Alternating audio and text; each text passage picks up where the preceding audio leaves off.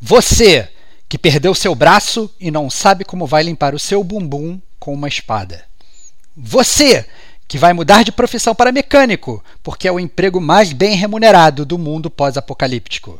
E você, que está puxando ferro na academia porque quer ser um zumbi bombado quando o mundo acabar, esse cast é para você, que é gamer como a gente.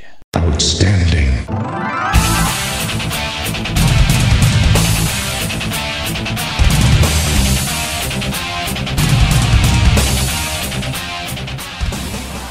Rodrigo Estevão. Tá querendo racionalizar amor, cara. Você é até o trouxa, cara. Diego Ferreira. Você prestou atenção no jogo, Diego? Desculpa, cara, te, te agredi assim. Kate Schmidt. Como que pode travar num momento desse? Não pode travar num momento desse. Então eu sofri muito com isso. Rodrigo Domingues. Primeiro, vocês estão sentindo o cheiro? Cheio de ódio de Diego no podcast. Este é o gamer como a gente.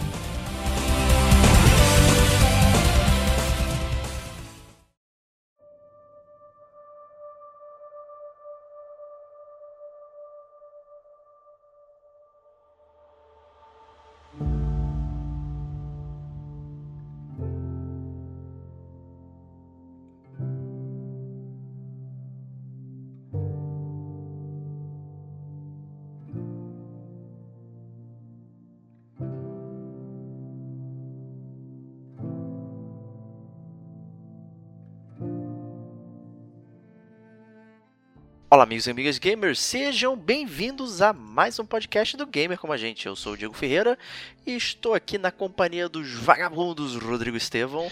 It's time! Chegamos finalmente ao podcast mais. Estourou aí. Mas espera estourar, cara. Eu sou o Bruce Buffer brasileiro, cara. Eu acho que, ó, chegou ao podcast, talvez o podcast mais polêmico do Gamer como a gente no ano. Esperem muitas brigas, esperem o Diego chorando no final. Vai ser maravilhoso, cara. Esse cast, né, um jogo antecipadíssimo. Já foi parte de polêmica do Gamer Como a Gente antes mesmo de, é, de dele, do podcast nascer. A gente já estava comentando isso, já estava criando Kizumba. Vambora. É isso aí. E outro vagabundo aí, parceiro dele, Rodrigo Domingues. Fala, Gamer Como a Gente! Aqui quem fala é Digo San John para falar ansiosíssimo de Days Gone. Meu Deus, cara, que horrível. Deacon St. John. É isso aí, então beleza. E temos aqui a campista do Lago Lost, Kate Schmidt. Olá, muito boa noite. É um prazer voltar aqui para gravar sobre esse jogo que é nascido para ser selvagem. Uau! Quem entendeu a referência, né? Uau! É, óbvio, pô. Born to be Wild, cara. Vambora. Isso aí. Então vamos falar de Days Gone, né? Como o próprio Stevox falou aí, o jogo que o jogo mais bunda de toda toda a série PlayStation, né, trazendo tanta polêmica aqui pro pro game como a gente, um absurdo isso. Caraca, Mas enfim, vamos tirar isso da nossa frente aqui. Então, aquele bom e velho aquecimento gamer como a gente, vamos começar o bloco 1 com as expectativas para o jogo, né? Será que todos estávamos né, totalmente a borda aí do trem do hype ou não, a gente estava nem aí pro jogo e tal. É, vou começar então pelo Digon St. John aí. O que, que, que, que, você esperava do jogo? Cara.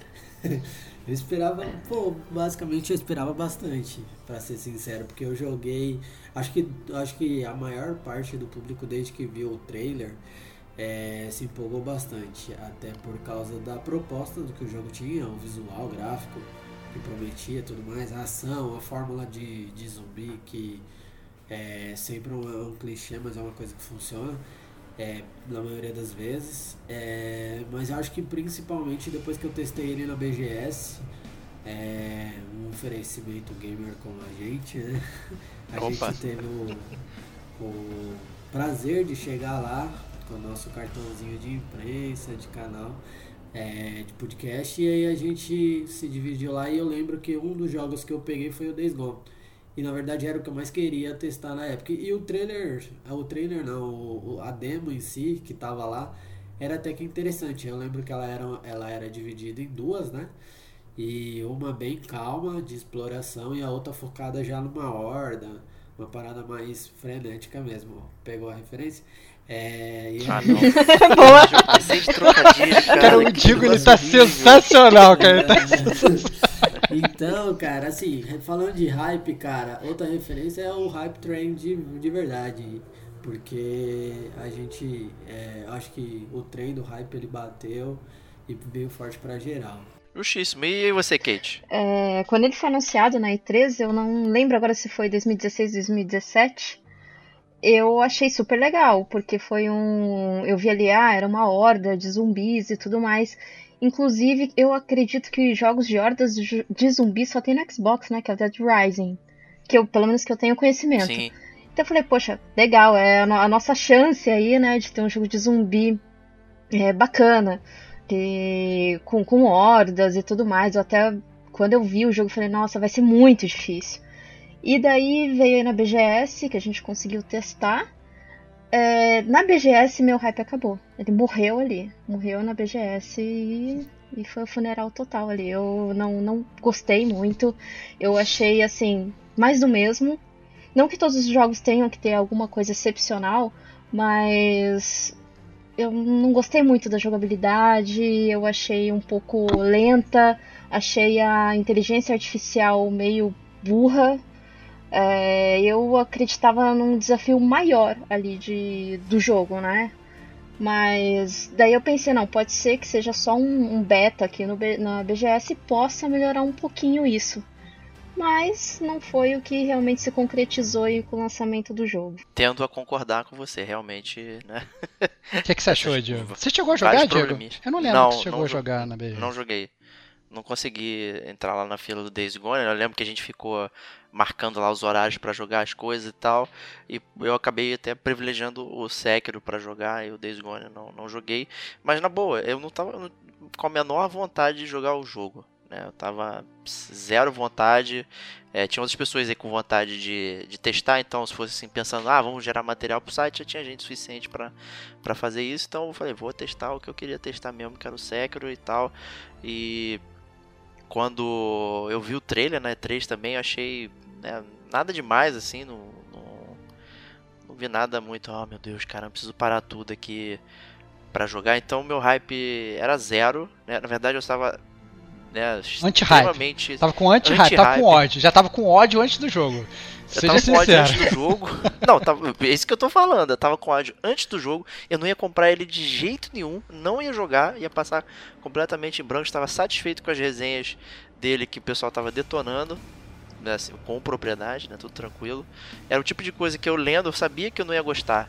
Entendeu? Eu falo, cara, pô, esse é o tipo de jogo, cara, com com esse tipo de coisa aqui, eu sei que eu não vou gostar quando eu botar ele, então não vou comprar. Mas, né, a gente recebeu gentilmente aí o jogo pelo pessoal da Sony aí, BR, PlayStation, então muito obrigado por ter cedido esse, o joguito pra gente, né, acabou, então que ele se tornou aqui, né, uma- um trabalho, né, então a gente pegou aqui esse trabalho e vamos jogar pra gente ver o que, que vai acontecer, né, mas se não fosse isso, eu certamente não teria é, pego esse jogo pra jogar, né? Agora, se o trabalho foi bom ou não, aí também, né? Aquela, aquela coisa, né? O pessoal diz, né? De trabalhe com algo que você ame, que você não trabalhará um dia na sua vida. Acho que eu trabalhei, né? Meses aqui, e pareciam anos, né? Mas enfim. É... E você, Stevox? Cara, então, eu, por incrível que pareça, né, apesar, por exemplo, do, do Digo ter falado aí que a grande maioria estava num hype incrível, pelo menos a grande maior parte das pessoas que estavam no, que estão aqui no Cast Gamer como a gente não estavam, porque eu também não estava no hype. Né? É, eu cheguei a jogar na BGS, ah, eu não tive, eu acho que talvez a decepção da Kate de estar no hype e cair. Eu não estava no hype e não fiquei no hype. Eu achei um jogo, é, pelo menos na E3, mais genérico, né?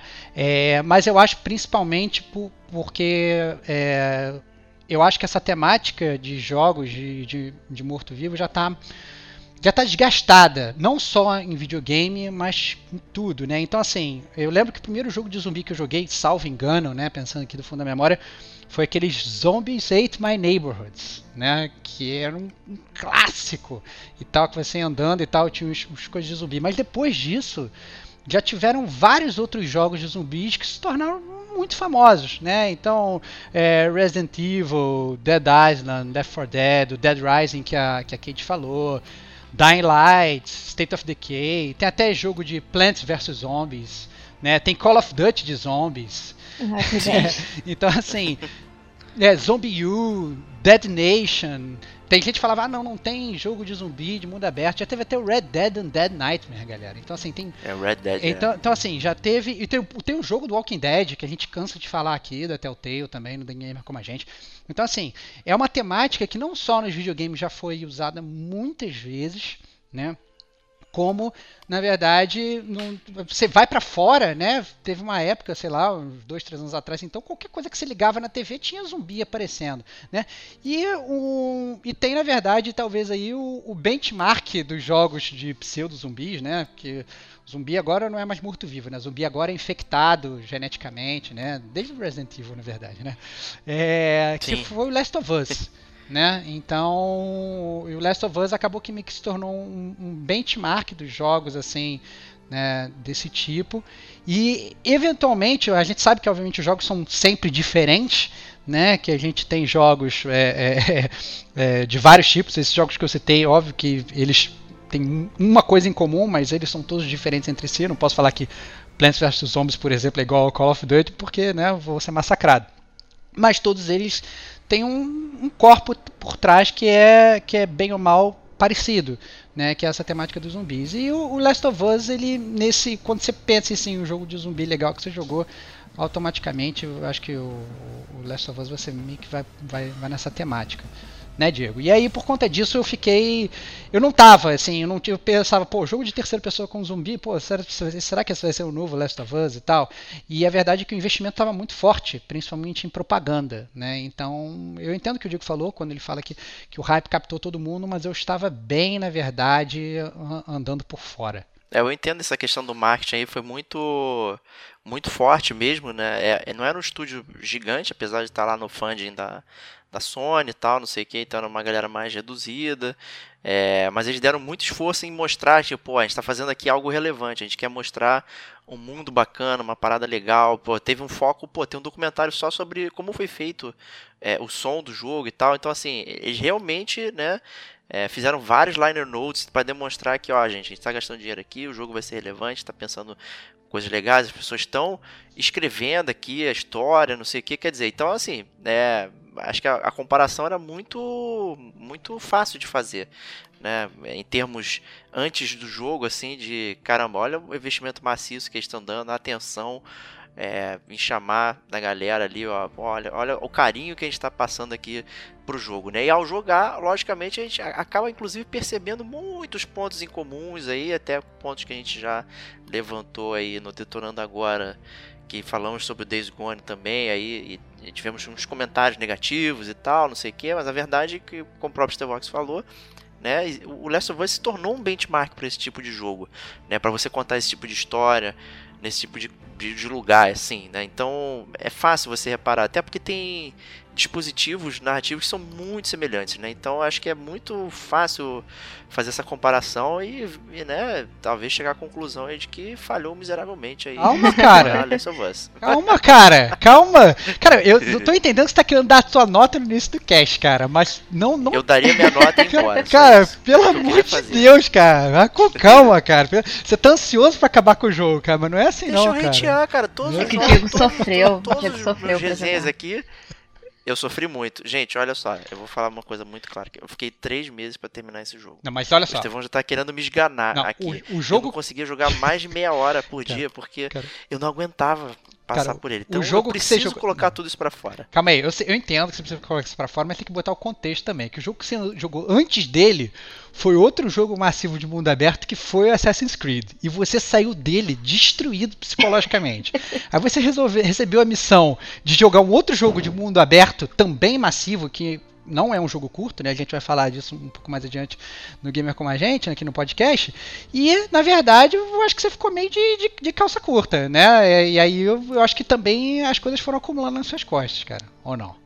Ó, podem ouvir aí o podcast do Assassin's Creed Odyssey pra ver como eu fui extremamente razoável lá. É, é óbvio que você foi extremamente razoável. Eu acho que eu critiquei foi mais que o Diego, hein, do, do, no podcast. É, é, É mas, é, então, mas é que o Diego ele tem esse negócio de assim, ele fica hateando pra caraca e vai falar o cast. Ó, esse jogo é maravilhoso. Aí fica, fica botando, botando panos quentes na parada. Essa, essa é verdade, isso eu digo. E guarda a magoazinha pro Days Gone, né? Ah, então, só pegando esse link aí que você falou do The Last of Us, antes que alguém ache que é uma comparação, na verdade é que o The Last of Us, pela relevância que ele teve no mercado gamer, né, que veio, muito embora ele foi só um exclusivo ali do, PS, do, do PlayStation, ele não, não teve aí pro PC, não teve pro Xbox, ele foi um jogo muito relevante que hoje o pessoal é, acaba, assim, colocando ele como referência de jogos pra zumbi, ou se não de um mundo apocalíptico, né? Não que assim seja uma comparação, olha, o The Last of Us é isso, Last, The Last of Us é aquilo, tal, tal. Não, na verdade é mais uma referência mesmo, né? Que o pessoal acabou pegando. É, até porque não tem quase nada a ver, né? Os jogos são totalmente diferentes. Eu acho que realmente. Você prestou atenção no jogo, Diego? Desculpa, cara, Eu? te, te agredi assim. Cara, eu achei o, jogo, ele toma toda a Não, sério, de- não, na cara. moral, tem coisas que são idênticas que Não, acontecem do, cara. do Days Gone, cara. Não, não é. Ele é assim, cara. Basicamente é a mesma historinha de esse jogo tem o estilo Dark Souls. Virou benchmark, virou referência agora, tudo Souls, jogo- né? todo jogo É. de que, que tiver da série Souls é envolve todo mundo. E é a mesma coisa com Days Gone, ou com o Last of Us, cara. Os caras querem achar motivo pra comparar, mas o jogo não, não tem em si, principalmente de jogabilidade, nada a ver, ao meu ponto de vista. Eu acho que sim, concordo com o Diego. Jogabilidade não tem nada a ver. É muito diferente. É mentira, isso é um jogo terceira pessoa, whatever. Mas, assim, tem muitas coisas diferentes. Mas eu acho que talvez a crítica principal do Diego seja com relação à história, né? Que a gente vai citar em seguida. Mas eu acho que ele também cai naquele ponto, Diego, de que. Cara, quantos filmes de ficção científica já viu que são iguais? Quantos filmes de zumbi são iguais? É todo mundo fudido no mundo cheio de zumbi, meio que procurando a cura, etc. Às vezes a cura tá numa criança, às vezes a cura tá numa vacina, às vezes a cura tá não sei o que, entendeu? Aí tá, o, sei lá, o Brad Pitt no Guerra Mundial Z, os zumbis vindo em horda. Sabe, a gente já viu essas paradas um milhão de vezes, entendeu? É, é, é- é- eu acho que é, é muito fácil também a gente falar, ah, não, esse jogo é um, é um, sei lá, um plágio, né? Que inclusive foi isso que a gente foi acusado de falar que o jogo tava, pa- tava, tava sendo um plágio de Last of Us, quando na verdade não. Né? Eu Não, acho que assim. Tem é- nada de plágio. não tem nada de plágio. Eu acho que é aquele consciente coletivo e aquele universo que às vezes você quando você tem um universo onde ele já foi muito batido, é muito difícil você inovar, cara. É muito difícil você inovar. Então, porra, sabe? e- e Você tem aquela, aquela pauta lá. Você vai ver as novelas da Globo, as novelas da Globo são todas iguais, entendeu? Aí só muda, sei lá, o ator e, continua tal. e- frase besteira, né? Põe zumbi com chocolate, põe zumbi com fazenda. Não, não tem. Eu, eu acho que assim, eu acho que nem tanto nem tão pouco. Eu acho que sim tem muitas semelhanças, eu acho que tem, tem algumas semelhanças são até justificáveis, eu acho que em jogabilidade é bem diferente, né? tem várias coisas do jogo que são bem diferentes, locomoção, é- um é mundo aberto, o outro não é, né? Uma- é um jogo mais de mão dada, mas isso a gente vai falar mais pra frente aí. É isso aí. Então, fechando aí o bloco número 1, um, vamos para o bloco 2 com a leitura da capa aí de Days Gone. Né? E como já tradicionalmente fazemos, Stevox é o grande responsável por ler a, a capa aí.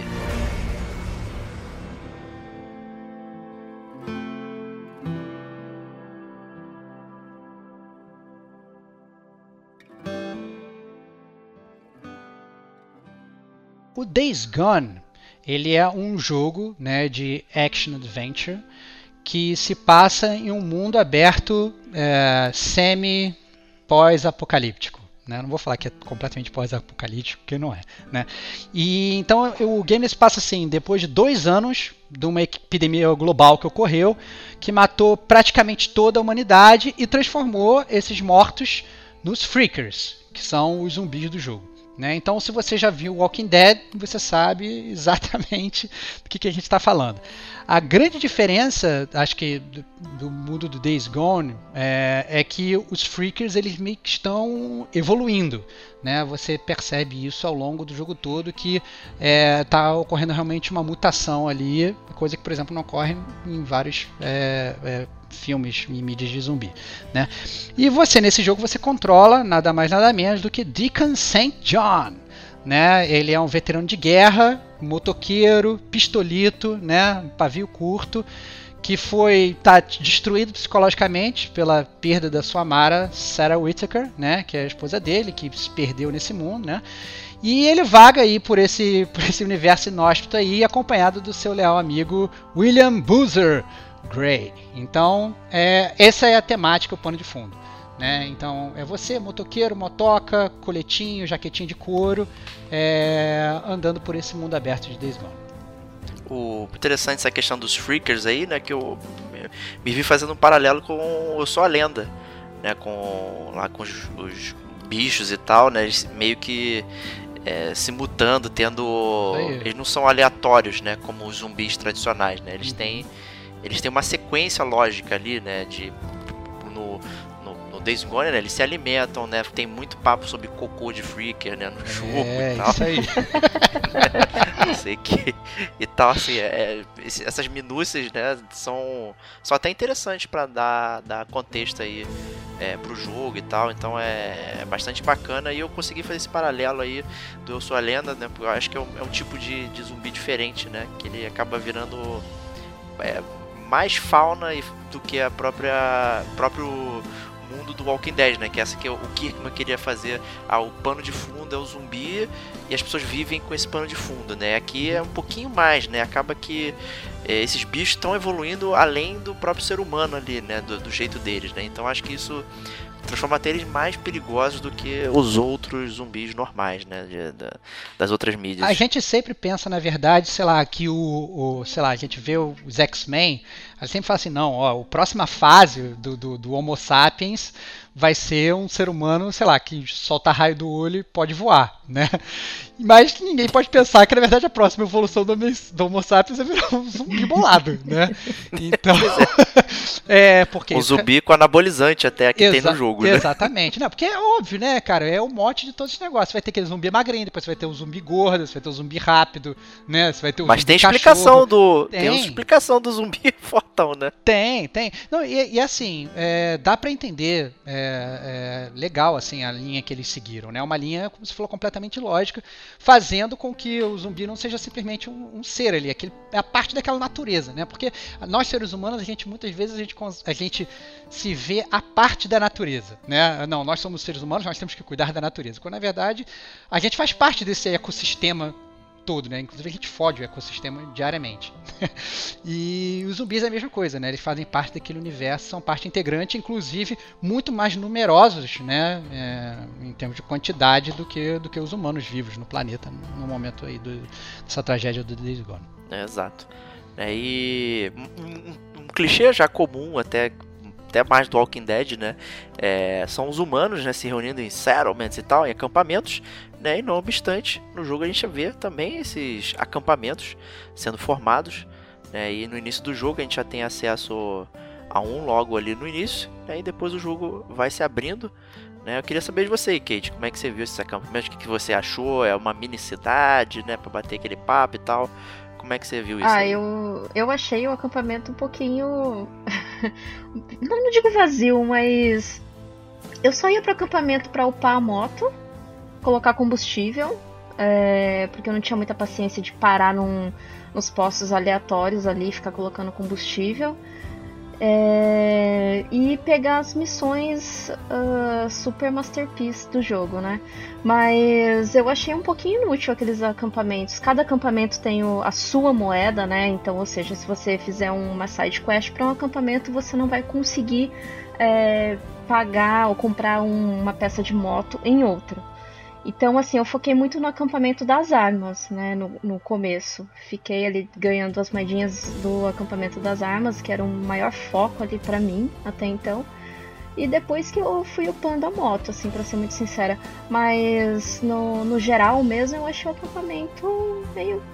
Uh, não digo inútil, mas... Não sei, não, não acrescentava em nada além de fazer o seu próprio up que você poderia fazer num menu ali, mas enfim.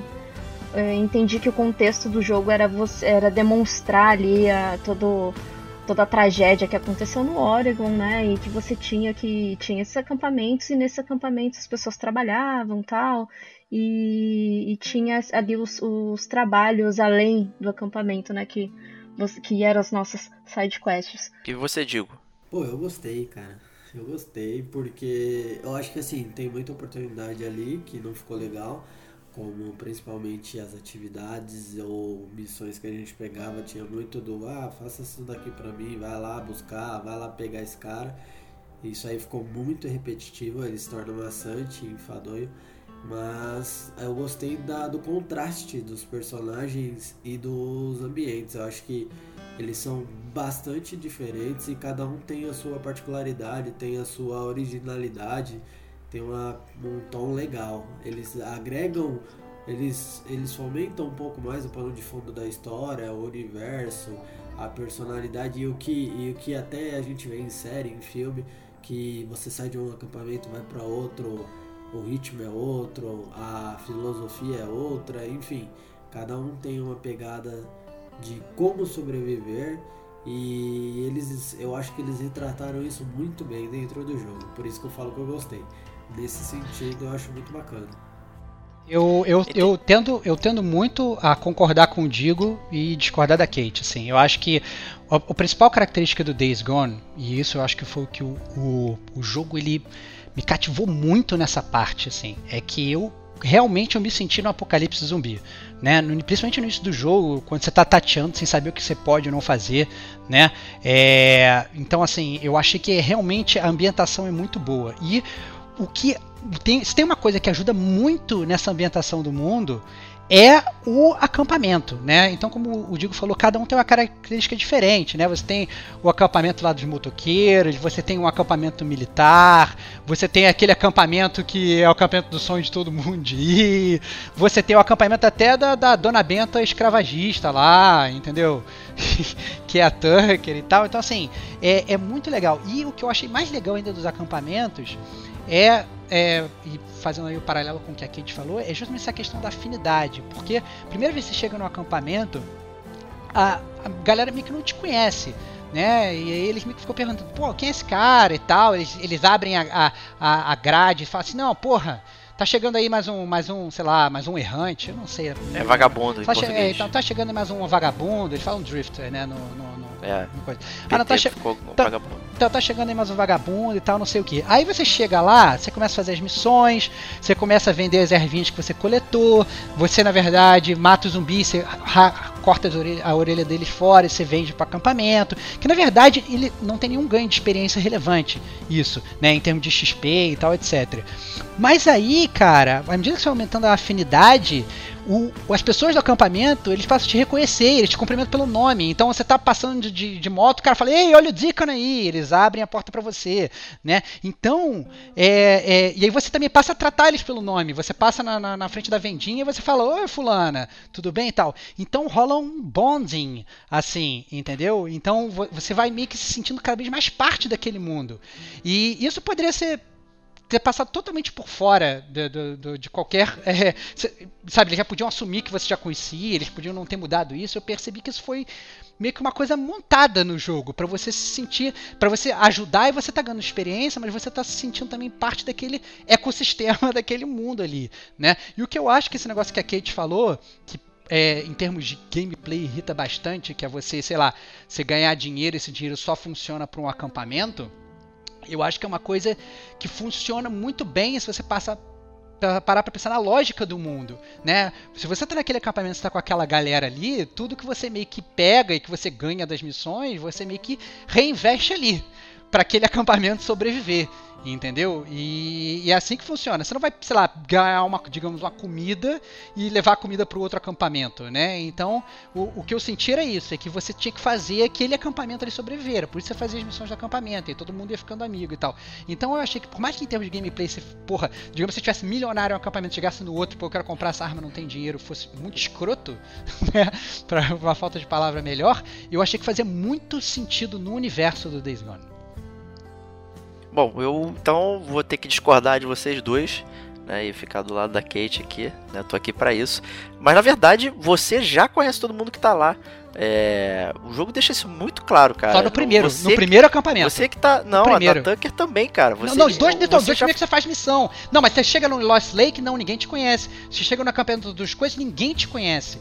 Você, eu- nos Não, dois no primeiros. último acampamento é a primeira vez que você vai. No- Todos os outros você já trafegou lá, cara. não, no Lost Lake não, cara. Você chega lá, Sim, o- cara. o Iron Mike te conhece, mas as outras pessoas, inclusive, te tratam mal. E depois elas passam a te tratar bem, é isso que eu tô querendo dizer. Eles Então, você, tratam você mal. tentou invadir. Bom, aí eu já vou entrar no spoiler É, aqui. Cara, eles te É, tratam mal. o- E aí que tá. Você, o que eu quero dizer é o seguinte: quanto mais você faz, mais as pessoas gostam de você. Faz parte do ambiente. Óbvio que você. Você começa fazendo parte de dois acampamentos praticamente. Entendeu? Você faz parte dos acampamentos. Então, óbvio que eles, já te conhecem. Mas o que eu quero dizer é quanto mais você faz, mais o ecossistema muda. Isso é necessariamente uma coisa implantada no jogo. Poderia não ter sido implantado. Você falar que não muda. Você falar que, ok, nesse acampamento ele já te conhece, nesse acampamento ele não te conhece, é exatamente o que eu tô te falando. Eu não tô falando que todos os acampamentos ninguém te conhece. Né? Óbvio que alguns já te conhecem. Você tá. Entendeu? Tô querendo dizer que muda sim, essa é a verdade.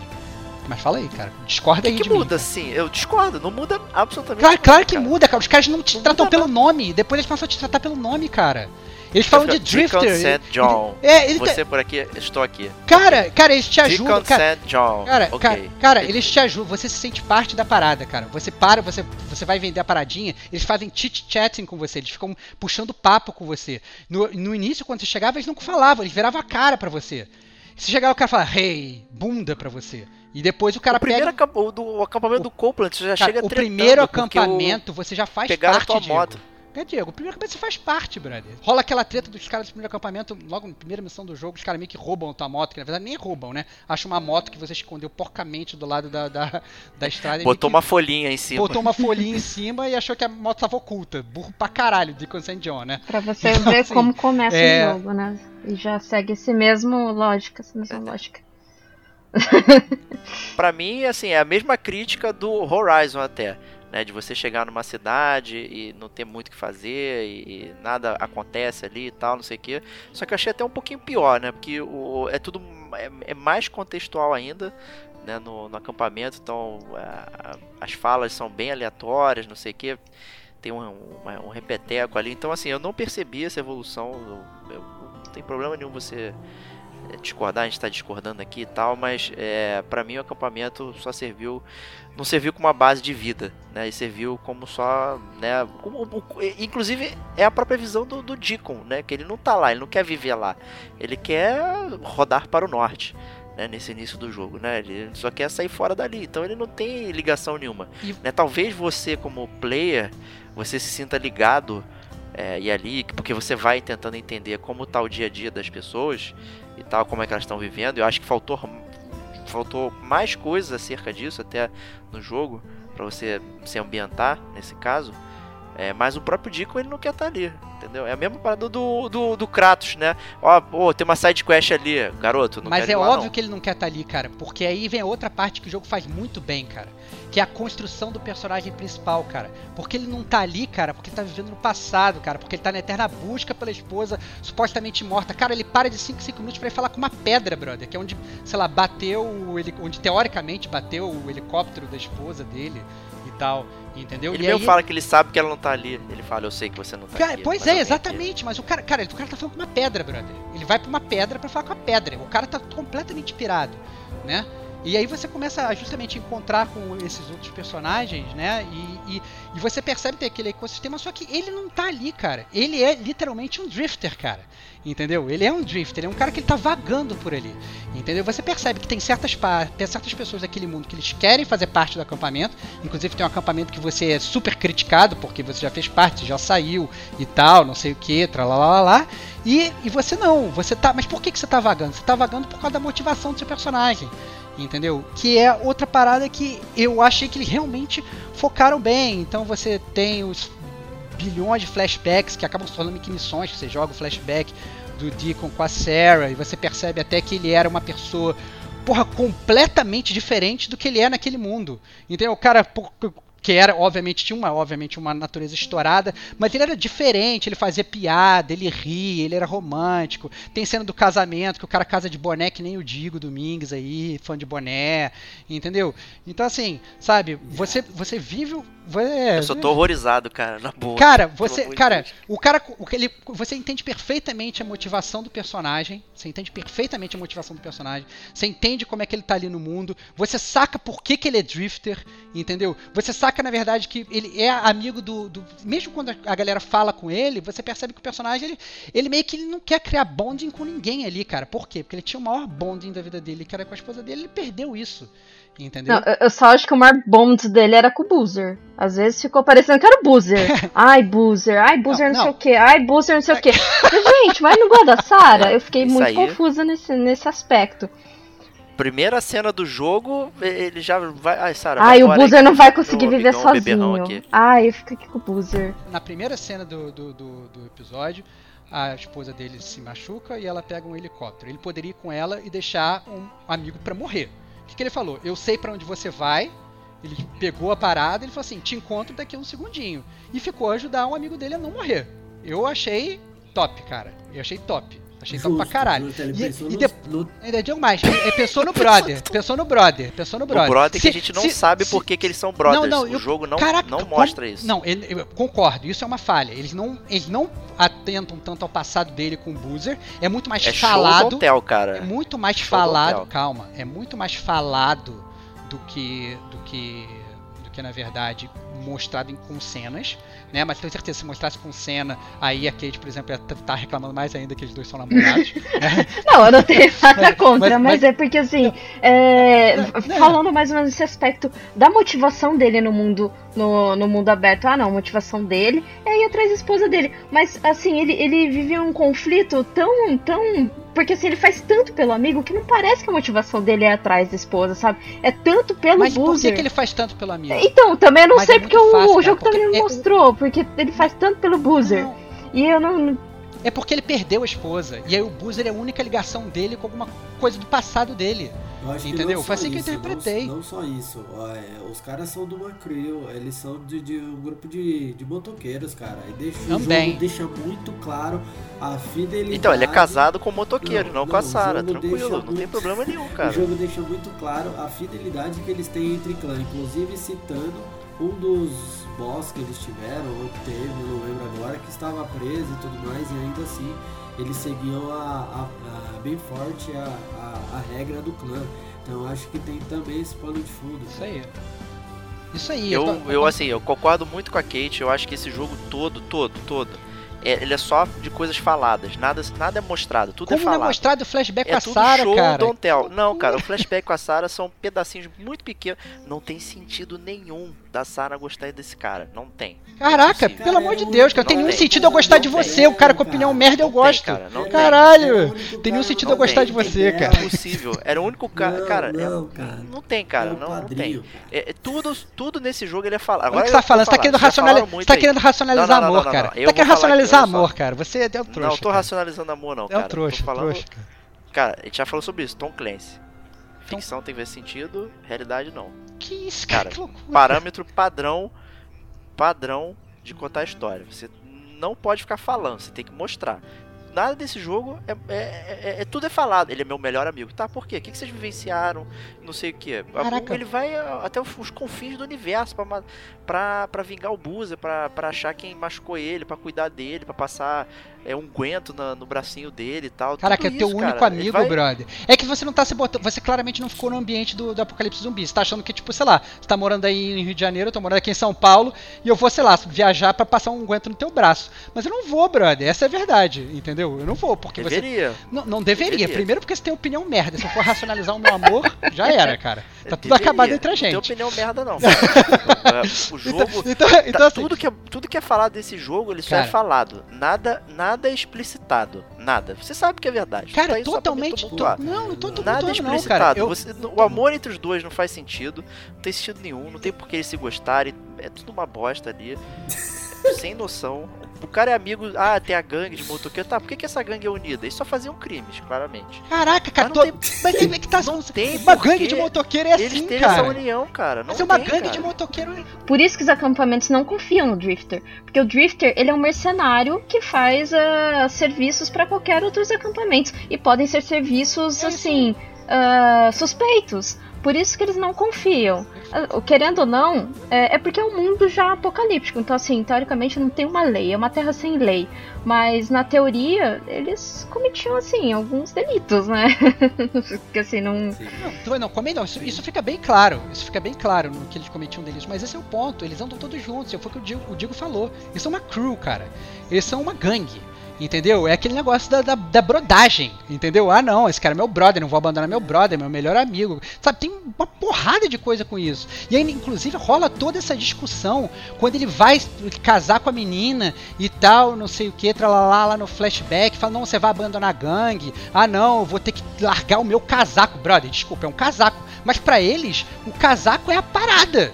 Entendeu? É a tatuagem. É a não sei o que, entendeu? Todas as tatuagens com a, a tatuagem das costas inteiras do, do- da gangue. É outra, é assim, que eu entendo claramente que você odiou o jogo, então você não entrou na psicologia da parada, mas tem uma psicologia. Psicologia, tem zero psicologia. Se- Assim, se eles são uma crew tão unida, por que, que só o Boozer foi cara, no eu não vi casamento? nenhuma cena deles da gangue interagindo. Não faz sentido. Caraca, foi isso que eu falei. Talvez eles, eles pudessem ter botado um flashback atrás da gangue interagindo. Mas você ia falar que era pouco, você ia falar que, ah, então inflou mais ainda o jogo porque, porque parou. Eles preferiam inflar, inf- botar os flashbacks da parada que era a motivação. Senão ia travar o que jogo, é né? a Sarah, que é a esposa dele. Entendeu? E eu achei justo. Entendeu? O resto, cara, goes without saying.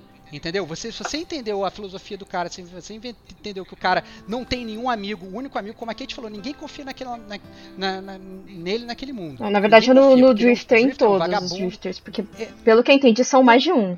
E ficou claro tudo isso. Acho que nem precisava desenhar. É, e outra coisa, assim, eu acho que, que além da, da- dessa construção do personagem, você, você percebe que o cara era um ladrão, você percebe que a mulher mudou ele, Exato. o, o Boozer fala isso, e aí depois você percebe que é, quando, quando chegou no mundo apoca- pós-apocalíptico lá, que ele perdeu a mulher de novo, ele, ele é um cara que ele, ele mata. Entendeu? Ele mata. Assim, ele não é tipo assim. O, o Diego ele critica muito o Uncharted pela quebra de roteiro. Que enquanto Nathan Drake ele é um Indiana Jones simpático na, na, na- na, na CG, ele fora dela ele é um assassino e mata um milhão de caras. O Deacon é muito coerente. Ele mata sem dó nem piedade na CG e no jogo. Entendeu? Ele é um cara completamente perturbado. O cara que serviu no exército, então ele tem habilidade. Não é aquele cara que, Ah, ah, isso não, não discorda. eu virei o tá Rambo do nada. Não, ele tem habilidade, isso é justificado várias vezes, explica e tal, lá, lá, lá, lá, lá. E ele, ele, ele, ele pega e ele mata as pessoas mesmo. Ele sufoca, ele dá tiro na cara dele, ele dá tiro na cara das pessoas. Claramente ele tinha uma parada quebrada dentro dele. E o mundo, aquele mundo meio que transformou ele, cara. Aquele parada. ah, Ele tá só. Ele tá sem a, a- o único ponto focal de, de, de, sei lá, de ternura que ele tinha que era a esposa, ele perdeu. E ele meio que se perdeu. Se perdeu, Perdeu completamente. Não, caraca, porque- cara, olha, tá, você não tá entrando no mundo pós-apocalíptico. Talvez seja por causa disso não tenha, tenha achado o jogo uma bosta, cara. Não, perder não claro- perdeu porque claro, Eu devia segundo... estar numa gangue de motoqueiros pra entender o que é a verdadeira é, amizade. perder não perdeu não, porque você ele tem o deveria ter entrado no jogo e entendido o que eles estão tentando passar, pô. E só pra adicionar, Fala aí, Kate. o jogo ainda fica claro que o cara é introspectivo, ele não, ele não se relaciona bem. A gente vê isso em todos os acampamentos, em todas as interações, a não ser com a Sarah e com o Boozer. E fora o panorama todo final que o jogo dá em si, sem focar. Acho que dá pra ilustrar, se a gente capturar com, com, com oportunidades todos os lances do jogo, a gente pega assim de fato todos os highlights que, que o cara, que o personagem em si tem por trás. É, e outra coisa que eu acho também que ajuda bastante a você se ambientar no mundo, né, é justamente a parte do gráfico, entendeu? Eu achei que é, é, tudo muito feito com detalhe. Não só os personagens, né, que você olha lá a cara deles, os olhos e tal, lá lá lá lá, mas também aquele próprio ecossistema do mundo. Você percebe que você tem aquela parte mais montanhosa, você percebe que aqui é a floresta, você tem todas as mudanças climáticas de é, chuva fina, chuva forte, você vai para um, um lado do mapa e você tem neve e de repente começa a nevar em tudo porque claramente chegou no inverno e tal. Aí depois você vai pro verão e tem um sol absurdo, e os dias vão passando, e cada vez Mas só você... num determinado ponto do mapa, que é inverno, no outro é verão, né? Não, ele. É não, não. pra todo mundo. É realmente, chega na floresta, é realmente, beleza. Não, se eu chegar no Rio de Janeiro não vai nevar, concorda? Ótimo. Faz, faz sentido. Você tá no isso. mesmo estado, você não está em outro Beleza, estado. cara, ok. Mas você vê que a nave, a, a neve tem, tem uma, ne- uma neve que não, não sai nunca de um lugar, que ela fica lá, mas depois essa Sim. neve se arrasta. Você não foi pra Lost É porque- Lake é tinha porque eu- neve? Você foi pra Lost É, não, Lake tinha só- neve. Sim, é porque o inverno só tem naquele ponto ali. Não. No verão não. Mas tem Lost Lake com neve. Tem a outra parte do exército também que tá, tá, tá gelado, tá tudo branquinho. Então, mais uma vez, ocorre em grande parte do mapa. Na floresta, não lembro. Pode ser que não. Não, e no de deserto, não- e não no deserto também não. Faz sentido no deserto não ocorrer Por neve. que, que faz sentido? Por quê? Por a parte para totalmente desértica não vai ter neve Isso, ali, cara. Vem, vem nevando, vem o vento, vem trazendo. Que, tá, tá bom, então, Claramente. cara. Você claramente tá, tá querendo ser do contra, essa é a verdade. O que eu quero Eu dizer é o não, e seguinte. você claramente tá querendo ser a favor demais do jogo. Não, cara. cara, não tô querendo ser a favor demais, cara. Eu nem cheguei na parte que eu vou criticar e eu vou criticar, tá? O que eu tô querendo dizer é o seguinte, é que tem uma ambientação gráfica foda dos personagens, achei o gráfico bastante bom, né? É, e, e tem essa parte climática que eu achei que ajuda você que a fazer o que o jogo faz melhor. Eu tenho que defender o que eu achei que o jogo faz melhor, que é a ambientação. Eu, assim, eu me senti mais no apocalipse zumbi que em muito jogo. Muito jogo mesmo. Eu falei, é, por exemplo, a Kate falou: ah, não, eu parava em qualquer acampamento e, e, e, sei lá, reabastecia a minha moto.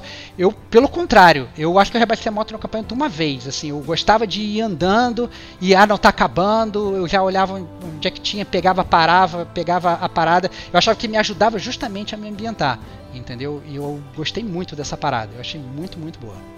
Bom, pra mim esse era um antijogo, ficar parando pra. Quando a gasolina tava acabando, aparecia um galãozinho lá pra você pegar, né?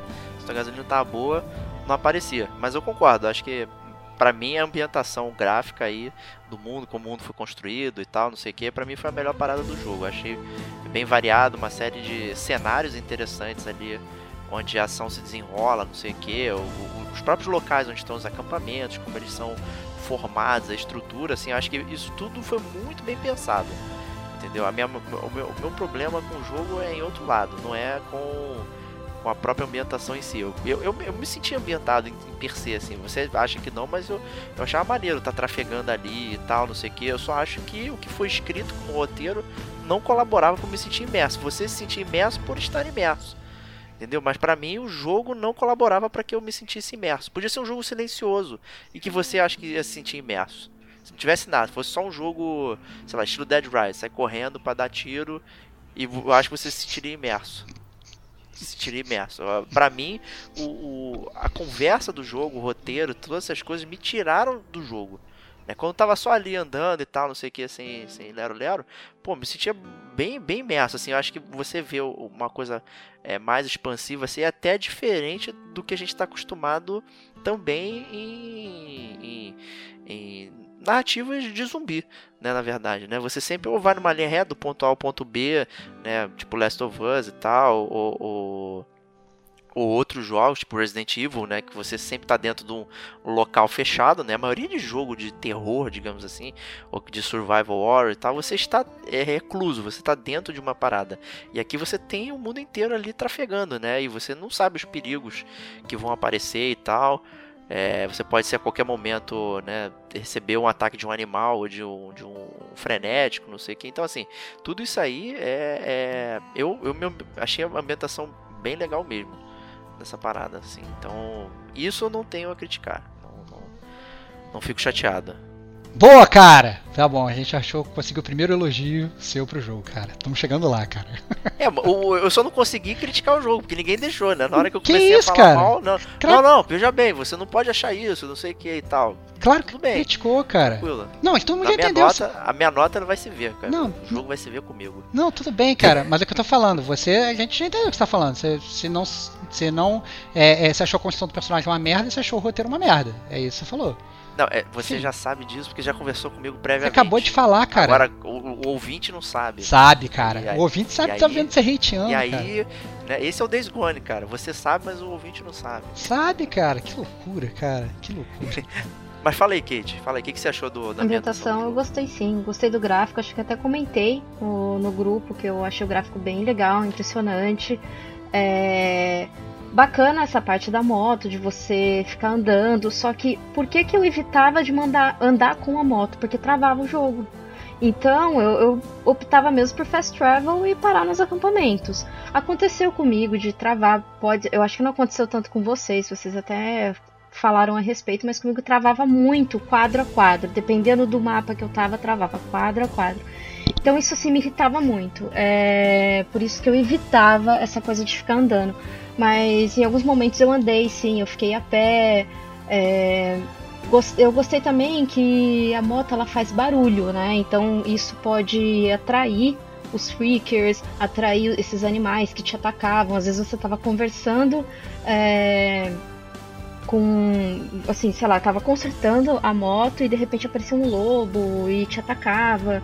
É, é legal, sim, a ambientação eu gostei. Eu não, não vou ser totalmente, assim, hater aí no jogo, não. Justíssimo. Eu acho que com isso a gente pode até aproveitar e migrar pro bloco da jogabilidade, né? Já que a Kate puxou um assunto aí que tem muito a ver, né? Que é como você interage com o jogo, né? A parte da jogabilidade, né? E como o jogo te atrapalha você interagir.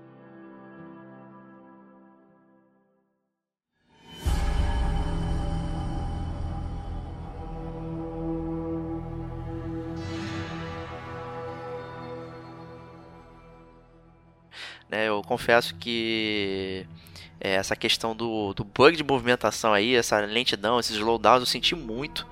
Assim, tinha vários momentos, você tá saindo do acampamento, de repente, é, né, o, a várias vezes, inclusive, a moto parava. Eu tava andando e a moto ficava parada, né? O foguete ligava ali, né, para dar o load e tal. E ficava ali um tempão parado. Eu ficava até na dúvida, será que travou, não travou, não sei o que. De repente o, o jogo soltava. Então, assim, eu senti muito isso de slowdown eh, pilotando a moto, não em cenários, né? A parte de ação, tiroteio, correndo, não sei o que. Eu não percebi slowdown na minha jogatina, mas é, usando a moto, muitos slowdown, muitos mesmo. E, e, assim, é, foi, foi brincadeira recorrente aqui que eu fiquei toda hora tirando foto dos bugs que eu tava passando, cara, bug de missão que não fechava, personagem que sumia, teve um acampamento que deu load comigo só com a cabeça, então o acampamento era só a cabeça flutuante. É, tinha um mecânico no, no Lago Lost que era, não tinha bancada, não tinha nada, era só o cara parado assim. A bancada, tudo carregou em volta do mapa, exceto a bancada. Eu tava flutuando, mandei foto também pra galera, isso aí. Então assim, eu percebi muitos bugs, cara, muito, muito, muito. Esse, esse de quebrar a missão, que você tinha que reiniciar o, o, o checkpoint, voltar lá atrás e tal, era muito. Aconteceu muitas vezes, muitas vezes. Eu fiquei bastante chateado. Acho que eu e a Kate sentimos muito isso, né, Kate? Eu senti bastante. Isso daí da bancada acontecia bastante, principalmente no acampamento do Iron Mike. É, só aparecia mesmo Sim. NPC, não aparecia bancada. É, mas eu acho que o que mais me irritou mesmo de, de, de bug é que eu quis platinar. Então, para platinar, você tem que eliminar alguns pontos de horda ali que aparecem no ending game. E, e- então, assim, eu, eu jogo muito com câmera rápida né, para poder ter o, o- um reflexo mais rápido de tiro, principalmente jogos de tiro. Então, como a câmera estava muito rápida, o jogo não dava conta de renderizar os freakers. Logo travava. Então, às vezes eu ia virar para jogar um Molotov, travava. Eu, como que pode travar num momento desse? Não pode travar num momento desse. Então, eu sofri muito com isso. É, não sei, como eu disse, eu não sei vocês, mas eu com, pelo menos com as hordas eu sofri bastante. Eu não sei se, se pelo render da horda ser muito. exigir demais do, do PlayStation. Eu não sei se no Pro tava melhor o, o, o render, mas pelo menos no meu tava, tava difícil. Isso daí me irritou demais. E também o, o, o da moto que eu já comentei, né? Que acelerar um pouquinho mais ali, ele já ia quadro a quadro, quadro a quadro. É, alguns, algumas poucas vezes parava de vez, mas várias, era, era como se fosse um quadro a quadro mesmo. Então eu achei, pô, o maior a maior experiência do jogo é a moto. A maior diferencial do jogo apocalíptico é a moto. E os caras me erram nisso, então, cara, estraga totalmente a, a experiência que o jogo. É, de diferencial que o jogo poderia te proporcionar. É, eu vou até.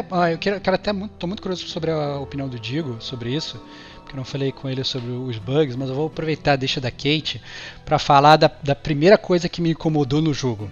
Né? É, vou até falar dos bugs, mas como ela falou tanto da moto, eu tenho que falar.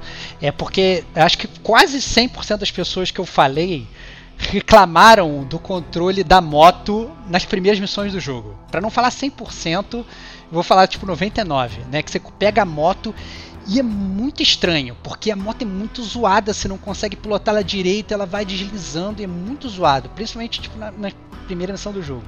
Mas isso meio que melhora 100% ao longo do jogo. Até agora, eu não sei se melhorou por patch, eu não sei se melhorou porque você evolui a moto.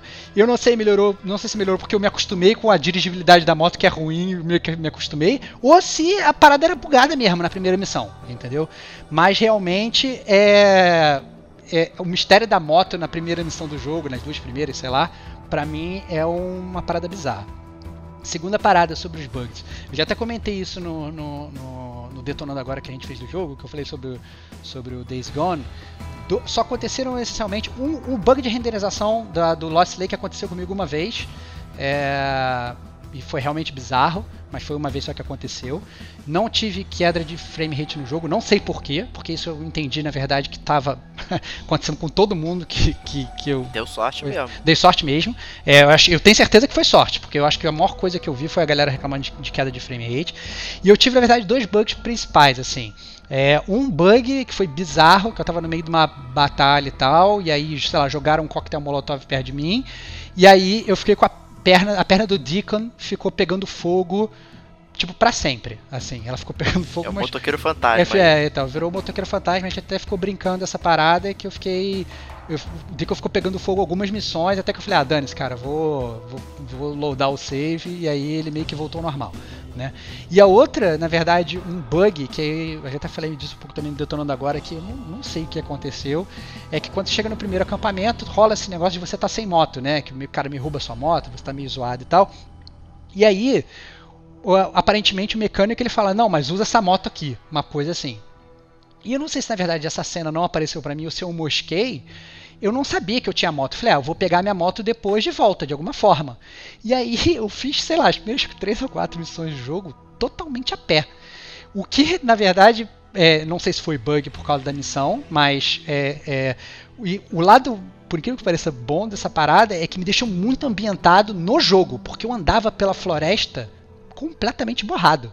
Eu andava porque eu não sabia, não sei, não tinha como correr, eu ficava com medo de sofrer um, um ambush. Aí teve uma hora que eu cheguei num lugar, tinha um trem parado e começou a, a cair uma horda na minha cabeça. Eu tomei um susto do cacete e tal. Então, assim, ajudou muito na minha ambientação, uma parada que depois eu acho que foi um bug. E eu percebi que na verdade foi um bug quando eu estava fazendo uma missão e até que de repente surgiu uma mensagem assim: ah, não, você tem que você tem que pegar a sua moto. Eu falei, caraca, como assim eu tenho que pegar a minha moto? eu tava fazendo a missão sem moto, eu tinha que pegar a moto? Que parada é essa? E aí eu voltei no acampamento e tinha uma moto lá me esperando. Né? Então foi. É, acabou que você nem olhou no minimapa, né? Que a moto fica sempre aparecendo ali também, né? Foi realmente uma desatenção, né? É, não, mosquei é. totalmente a parada. Eu achei que a, minha moto ela meio que rola uma, até uma disputa do cara que o cara fala pra você, ah não, eu peguei a sua moto e dane-se e tal, não sei o que. Isso não é nem spoiler, né, galera? A gente nem falou, né? Mas tem um disclaimer que a gente só vai é. falar de spoiler forte na, na zona de spoiler, né? A gente esqueceu de falar essa parada no início.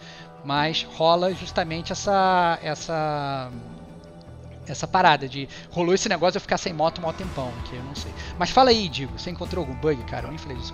Antes do Digo falar, eu queria só falar uma coisinha rapidinho. É... Você falou do, da horda caindo em cima de você, isso estava acontecendo especificamente numa missão também. Que eu tava andando em volta da missão, aí claramente eu tô olhando o local, não tem ninguém ali. E aí quando eu ia pegar o item que eu precisava pegar, já que era uma das inúmeras missões Fat Quest lá, a horda caía do nada em cima. Ela não vinha andando, nem parecia estar. Você não ouvia nem barulho. Né? E, o, o, inclusive, isso é o, o, efeito sonoro da horda e tal, e dos bichos, você consegue ouvir de longe. Né? E é bastante bem feito até.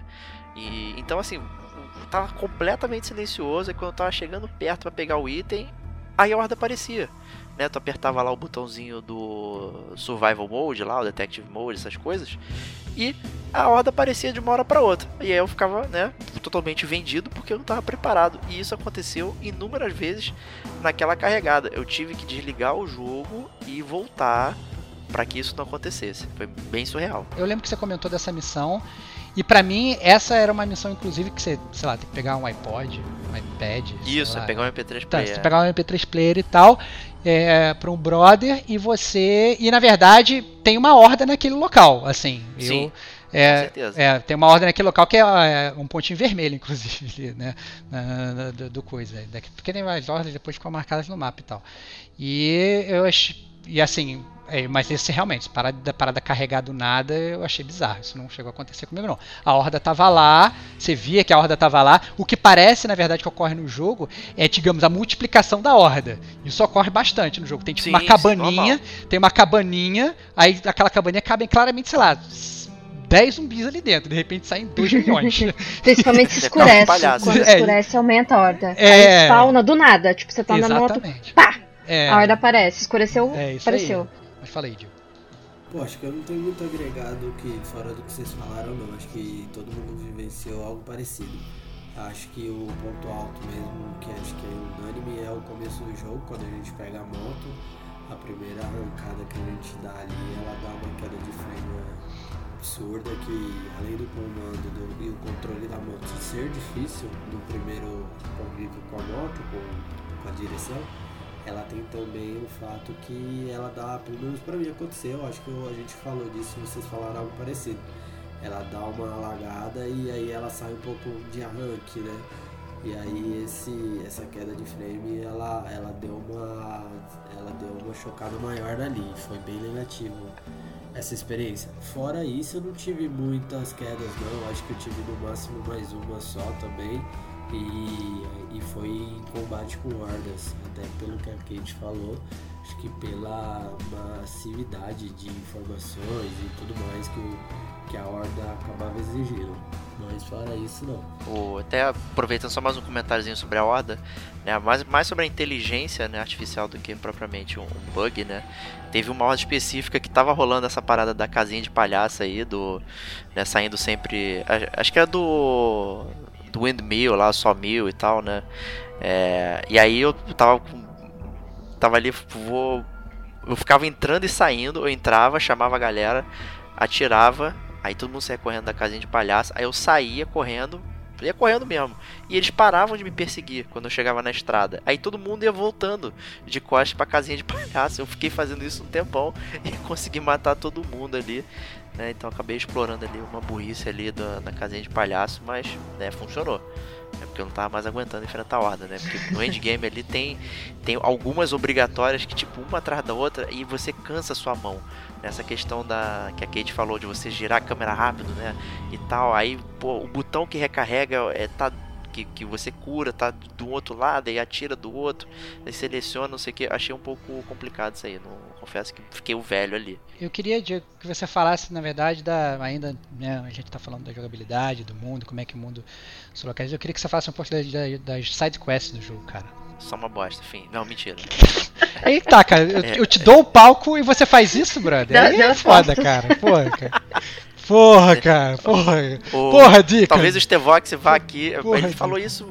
Aqui a gente sabendo de coisas que os ouvintes não sabem, né? Porque eu já elogiei isso aqui no, no reservado. Que é como o jogo gerencia as sidequests. Não é sobre as sidequests per se, mas como ele gerencia as sidequests, né? Então o jogo tem lá. Né, o clássico mundo aberto tem um mapão, você vai pilotando, vai liberando, né, vai aparecendo pedaços do mapa, né, conforme você vai andando e tal, pá, tradicional blips no mapa, né, tem até aquelas coisas, eventos aleatórios, né, que surgem no mapa e, e aparece um círculo azul. Isso eu, vou- isso eu ia falar, isso eu ia falar. Essa parada, essa parada me perturbou pra caralho, esse círculo azul da morte aí, cara. Que você tá andando, aparece um ponto de interrogação azul, aí você fala, caraca, tem uma parada aqui. Só que esse ponto de interrogação azul, ele, ele funciona como se o Deacon tivesse ouvido alguma coisa ali. Sim, E, é. e aí você meio que chega lá e você não sabe se você chegou no ponto ou se você não chegou. Então várias vezes eu chegava no ponto azul e ficava, tipo, sei lá, cara, eu ficava que nem a Nazaré, olhando ali, procurando, procurando, cara, o que, que achar aqui? Não achava nada, tá, então vou embora. E eu voltava. E essa parada foi a parada mais bizarra do jogo, foi esse ponto de interrogação azul. Achei muito mal feito, muitíssimo mal feito. Pulei todos. Eu pulei todos também. Eu eu aceitei o conselho, não fui nenhum. Né? então, assim, é, o, o- mapa também tem marcado ali onde estão os acampamentos, né, as estações da Nero, né, acampamento de bandido, uma série de coisinhas ali marcadas e tal. Tem aqueles tradicionais blips no mapa, né, bem padrãozinho. No- no- o, o mapa não é nem muito lotado de coisas. Assim, o mapa é grande per se, mas como você vai com a moto, cobre distâncias grandes muito rápidas né, e tal, ele não é super populado.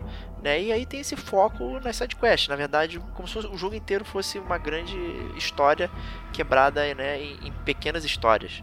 né? Então você tem várias pequenas histórias que você vai fazendo coisas, né? aí você vai fazendo as missões que vão é, contribuindo para fechar aquela história específica. Né? E não necessariamente uma história é, pode ter a ver ou não com outra. Né? Então às vezes você completa uma história e aparece lá, ó, você avançou na história tal por conta disso, por conta de- desse desse pedacinho de história que você aprendeu, dessa conversa, você acabou avançando em outro lugar. Enquanto que outras só dão né, apenas relativo a ela. Eu achei isso muito interessante como gerenciou as sidequests, porque dá aquela ligação de, de ah, você está vivenciando o mesmo mundo e tal, todas as coisas são interligadas, como até foi algo que a gente falou do Horizon, né? Faltou essa interligação com o mundo per se para você ir aprendendo e tal. Acho que isso é uma, uma boa ferramenta para fazer, mas na minha opinião, eu acho que falhou miseravelmente, assim, a maioria das missões é completamente é, sem graça, né? A maioria, assim, né, não resolve porcaria nenhuma, tem muitas fat quests, assim, inclusive missões principais, como essa do MP3 Player aí, por exemplo, era uma missão que travava o andamento do jogo que você precisava pegar um MP3 Player, né? Porque o cara lá queria ouvir uma musiquinha enquanto trabalhava, e você tinha que ir lá pegar isso aí, enquanto isso o jogo não saia do lugar, né? Assim, tem muitas coisas, tem outras missões de tipo rode até o local, né? Que é a frase básica do jogo, né? Rode até não sei aonde, e inclusive a pé você vai rodando, né? É, tem coisas muito próximas assim. E, e aí você chega lá, tem uma conversa de 10 segundos e fim, né? Acabou. né? Então, assim, é, por que, que é uma missão? Por que, que ele não podia ser organizado de uma outra forma? Então aqui o jogo deu uma falhada e é pra mim por isso que a história é mais fraca, o roteiro, eu não consigo ver essas coisas, porque ele é tão fragmentado assim, nessas pequenas coisas. É, então eu não curti o andamento do jogo. Eu achei que ficou muito solto. É, por mais que as histórias sejam legais e a organização, você não sabe quan- o quanto você está avançando no jogo. Embora ele tá, separe ali o ícone, ah, essa é a missão principal. É, às vezes você tem uma missão principal e três side quests, às vezes só tem side quest aparecendo, mas você não fica com a sensação que tá saindo do lugar porque tem tantas coisas pequenininhas para você fazer. E assim, eu não curti nem um pouco, mas Posso- gostei da organização. Posso defender parcialmente? É, Pode, eu, você tá aqui para isso. eu acho, eu acho o seguinte, eu concordo com você quando você tem tipo umas side quests que são realmente zoadas, você vai pra um lugar, você vê uma conversa e acabou a side quest. Isso é realmente bem zoado, né? É, Até tem- porque o load é demorado, né, quando acontece isso, né? É muito. É, então, isso eu achei, isso eu achei realmente zoado. Falei, caraca, brother, tipo, cruzei o mapa inteiro pro cara me falar, oi, pô, vai se ferrar, né? É, isso eu achei realmente zoado. Tem algumas quests, por exemplo, a quest do MP3 Player, que se fosse num outro jogo com uma ambientação diferente, eu ia ficar muito puto. E aí eu te dou total razão. Eu falar, essa parada é uma fat quest. Essa quest específica do MP3, ela vem de um cara, de um acampamento que você tá querendo, é um dos poucos acampamentos que você tá querendo fazer o teu filme ali. E tem todo um motivo em termos de história pra você tá querendo fazer o teu filme ali. E você tá até, sabe, não, não vou entrar no- na zona de spoilers, mas você tá meio que querendo desenvolver uma parada. Então, é, eu achei até justificável. Não só pelo fato de, obviamente, se um cara vira pra mim hoje e fala assim, pô, vai ali na esquina pega um MP3, eu falar assim, cara, vai se ferrar, tem um milhão de MP3. Então, obviamente, tem o fato da ambientação, de um MP3, você poder escutar uma música no, no- na parada pós-apocalíptica, isso é uma parada, tipo, raríssima. Né? Então, obviamente, o peso de um MP3 player não é só um MP3 player, então tem isso. E tem o fato de, em termos de história, eu achei que até coube ali, justamente não vi como uma Fat Quest porque está querendo fazer o filme. Como na verdade são outras side quests, na verdade. Então tem da side quest lá da, da, da, da Tucker lá, que está querendo recrutar os escravos e tal, lá lá lá lá. Tem umas, tem umas, umas missões que são boas. Eu gostei. Mas a verdade é que tem muitas missões. Aí vem também a, a questão da minha crítica do jogo, é porque o jogo, ele é um jogo que ele poderia ser tranquilamente um jogo de 10 horas. Podia ser tranquilamente e eu acho que isso ia melhorar o jogo estupendamente. Mas eu acho que esse é um jogo que ele, por conta da, sei lá, talvez da, da, da ânsia dos desenvolvedores de quererem colocar tudo num jogo só, ele ficou um jogo gigantesco. Ele é um jogo que se você, mesmo se não queira fazer side quest, não quer fazer nada, é, você vai demorar 20 horas para terminar o jogo. Né? Ele é um jogo que, inclusive, como o Diego falou, o Diego falou, às vezes você não sabe muito o que é side quest, o que, que não é. As paradas, paradas meio que se interligam ali. Óbvio que o ícone é diferente, etc e tal, missão amarela, missão da história e tal, blá blá blá blá. Mas bem ou mal, às vezes uma missão da história parece uma side quest, uma missão de side quest parece até um pouquinho mais robusta. Nada, obviamente, não vou comparar com o Witcher aqui, né? A, a, a parada, mas eu achei que tem realmente uma relevância com o mundo. E aí eu ia puxar justamente isso que o que o Diego falou do, do Horizon, que a gente faz uma side quest e fala, brother, essa parada não me agregou em nada. No, no Days Gone, não. Tinham vários side quests que você sentir, principalmente se você estivesse ambientado no acampamento, você sentia, ah não, você tinha que ir para uma represa para acender energia elétrica para todo mundo ter, lá lá lá. Pô, essa missão é maneira. Maneira, é não. Muito legal. Não, tem... Só que tem 80 antes que não fazem sentido nenhum. Não, não, assim, eu acho que tem algumas missões realmente. As missões que você falou, essas eu concordo. Você ir para um cruzar o mapa, cruzou o mundo para falar oi. Isso eu achei zoado. Agora, várias outras missões que elas, elas se ambientam muito bem com o mundo. Então, por isso que eu tô falando, tem que fazer um, uma defesa parcial aqui, porque eu concordo e discordo de você ao mesmo tempo. Beleza. Aí eu digo, será que concorda e discorda aí? Ah, cara, eu acho que eu vou ter que discordar, né? Eu acho que de mim ou do Estevão? de você, cara, na verdade. Porque eu. Obrigado. eu acho que. O Digo ele quer entrar na minha lista negra. Boa, boa, Digo! Tô contigo, cara, irmão! Eu, tô é, contigo, eu, irmão! Eu, eu, eu, não queria estar falando isso, mas eu não sei, esse cast a gente tá meio juntinho, esse tempo tá combinando demais as, as opiniões. E a gente não combinou nada disso fora. A gente nem é, falou, a gente nem conversou é, antes. Mas é eu verdade. acho que eu tenho um ponto de vista bem parecido. Eu acho que é, é, acho que eu gostei, enfim, das quests de forma geral. Acho que sim, como eu falei até um pouquinho, antecipei que é meio largada lá. A gente tem muita coisa que é enfadonha e tudo mais. Isso tá muito ligado a, a um contexto é, direto de mundo aberto. Mas o, eu acho que se a gente olhasse para um cenário muito mais reduzido, de 20 ou de 10, 15 horas, o jogo teria muito mais, seria muito mais robusto, muito mais direto e muito mais imersivo. Eu acho que eu gostei muito da, da jogada de, de distribuição de quests. Acho que ele, eles distribuírem uma quest ou duas principais com uma ou duas é, side quests tornou ela um pouco mais direta, embora seja um open world e tenha que ter missões de side quest. Ela o, a, a, o fato de não ter uma explosão de cenários para explorar, enfim, é, te dá um pouco mais de diretriz. Diferente, por exemplo, do The Witcher, onde eu passava a minha vida esquecendo a missão e entrando nas interrogações, procurando baúzinho. Então eu acho que esse fato é, é, eu vejo como o copo meio cheio, mas também meio vazio. De forma meio cheio, quando eu falo, é o fato de ser um pouco mais resumido. E acho que o, o, o Gap também, olhando para o ponto de defeito, é o fato de que tá um pouco inchado ainda assim, levando para todo esse tempo de jogo. É, eu, eu, concordo bastante contigo, porque na verdade é esse negócio, você, você nunca fica com. Você vai, sei lá, às vezes jogar GTA ou Witcher, por exemplo, você fica com 70 missões abertas. Você vai jogar Fallout com 70 missões abertas ao mesmo tempo. Isso não ocorre no Days Gone. Na verdade, você fica com, digamos, aqueles. aqueles como falou. Como é que. Você estou falando um termo muito bom, Diego. Você fica, sei lá, com aqueles blocos de história abertos, né? Que você vai avançando aos Sim. poucos, mas missões específicas são poucas. Né? Você fica, sei lá, com uma missão principal, duas, no final do jogo até mais. Mas principalmente Sim, assim. abre no, bastante. Abre bastante no final do jogo. Mas, assim, digamos, nos primeiros 70% do jogo, você fica com uma missão de história, um, duas side quests, ou duas de história e uma side quest. Você nunca fica, caraca, onde que eu vou agora? E tal, não sei o que. Inclusive, até pra. Eu jogo um jogo de mundo aberto de um jogo muito característico, né? Eu nunca saio do meu. do meu.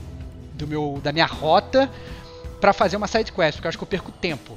Então, sei lá, por exemplo, eu tô indo, da, tô indo em direção à missão B, aí tem uma side quest no, no, no- no meio, eu paro e eu faço. Entendeu? Isso até no Days Gone foi um pouco mais difícil de fazer, justamente porque tem pouco. Então eu pegava, eu fazia uma missão toda e falava, tá, onde é que eu tenho que ir? Ah, agora é a side quest do outro lado do mapa, porque não tem mais nenhuma missão aberta. Eu lembro até, ah, não sei se a Kate lembra, logo no início do jogo, ela chegou até a Foi. falar, cara, não tem nenhuma missão aberta pra mim. O que que tá acontecendo? Você Lembro. lembra disso, Kate? Você É, mas no grupo. caso foi porque eu tinha que subir na moto e andar um pouquinho pra aparecer a missão. É, então, e- então, mas chegou ao ponto, inclusive, que você não faz, não tinha nada, É, né? você Você tinha que andar pra aparecer. É, raramente isso acontece. Não acontece, no, tá andando no Witcher e fala assim, agora eu vou ter que andar no carpeado pra aparecer a missão. Isso Não. não ocorre, né? Então, realmente, é um jogo aberto, de mundo aberto, muito diferente dos jogos de mundo aberto que a gente tá acostumado a jogar. É bom mencionar isso aí, porque aconteceu comigo também essa questão de não aparecer nenhuma missão e eu fiquei passeando pelo mapa e não falava nada.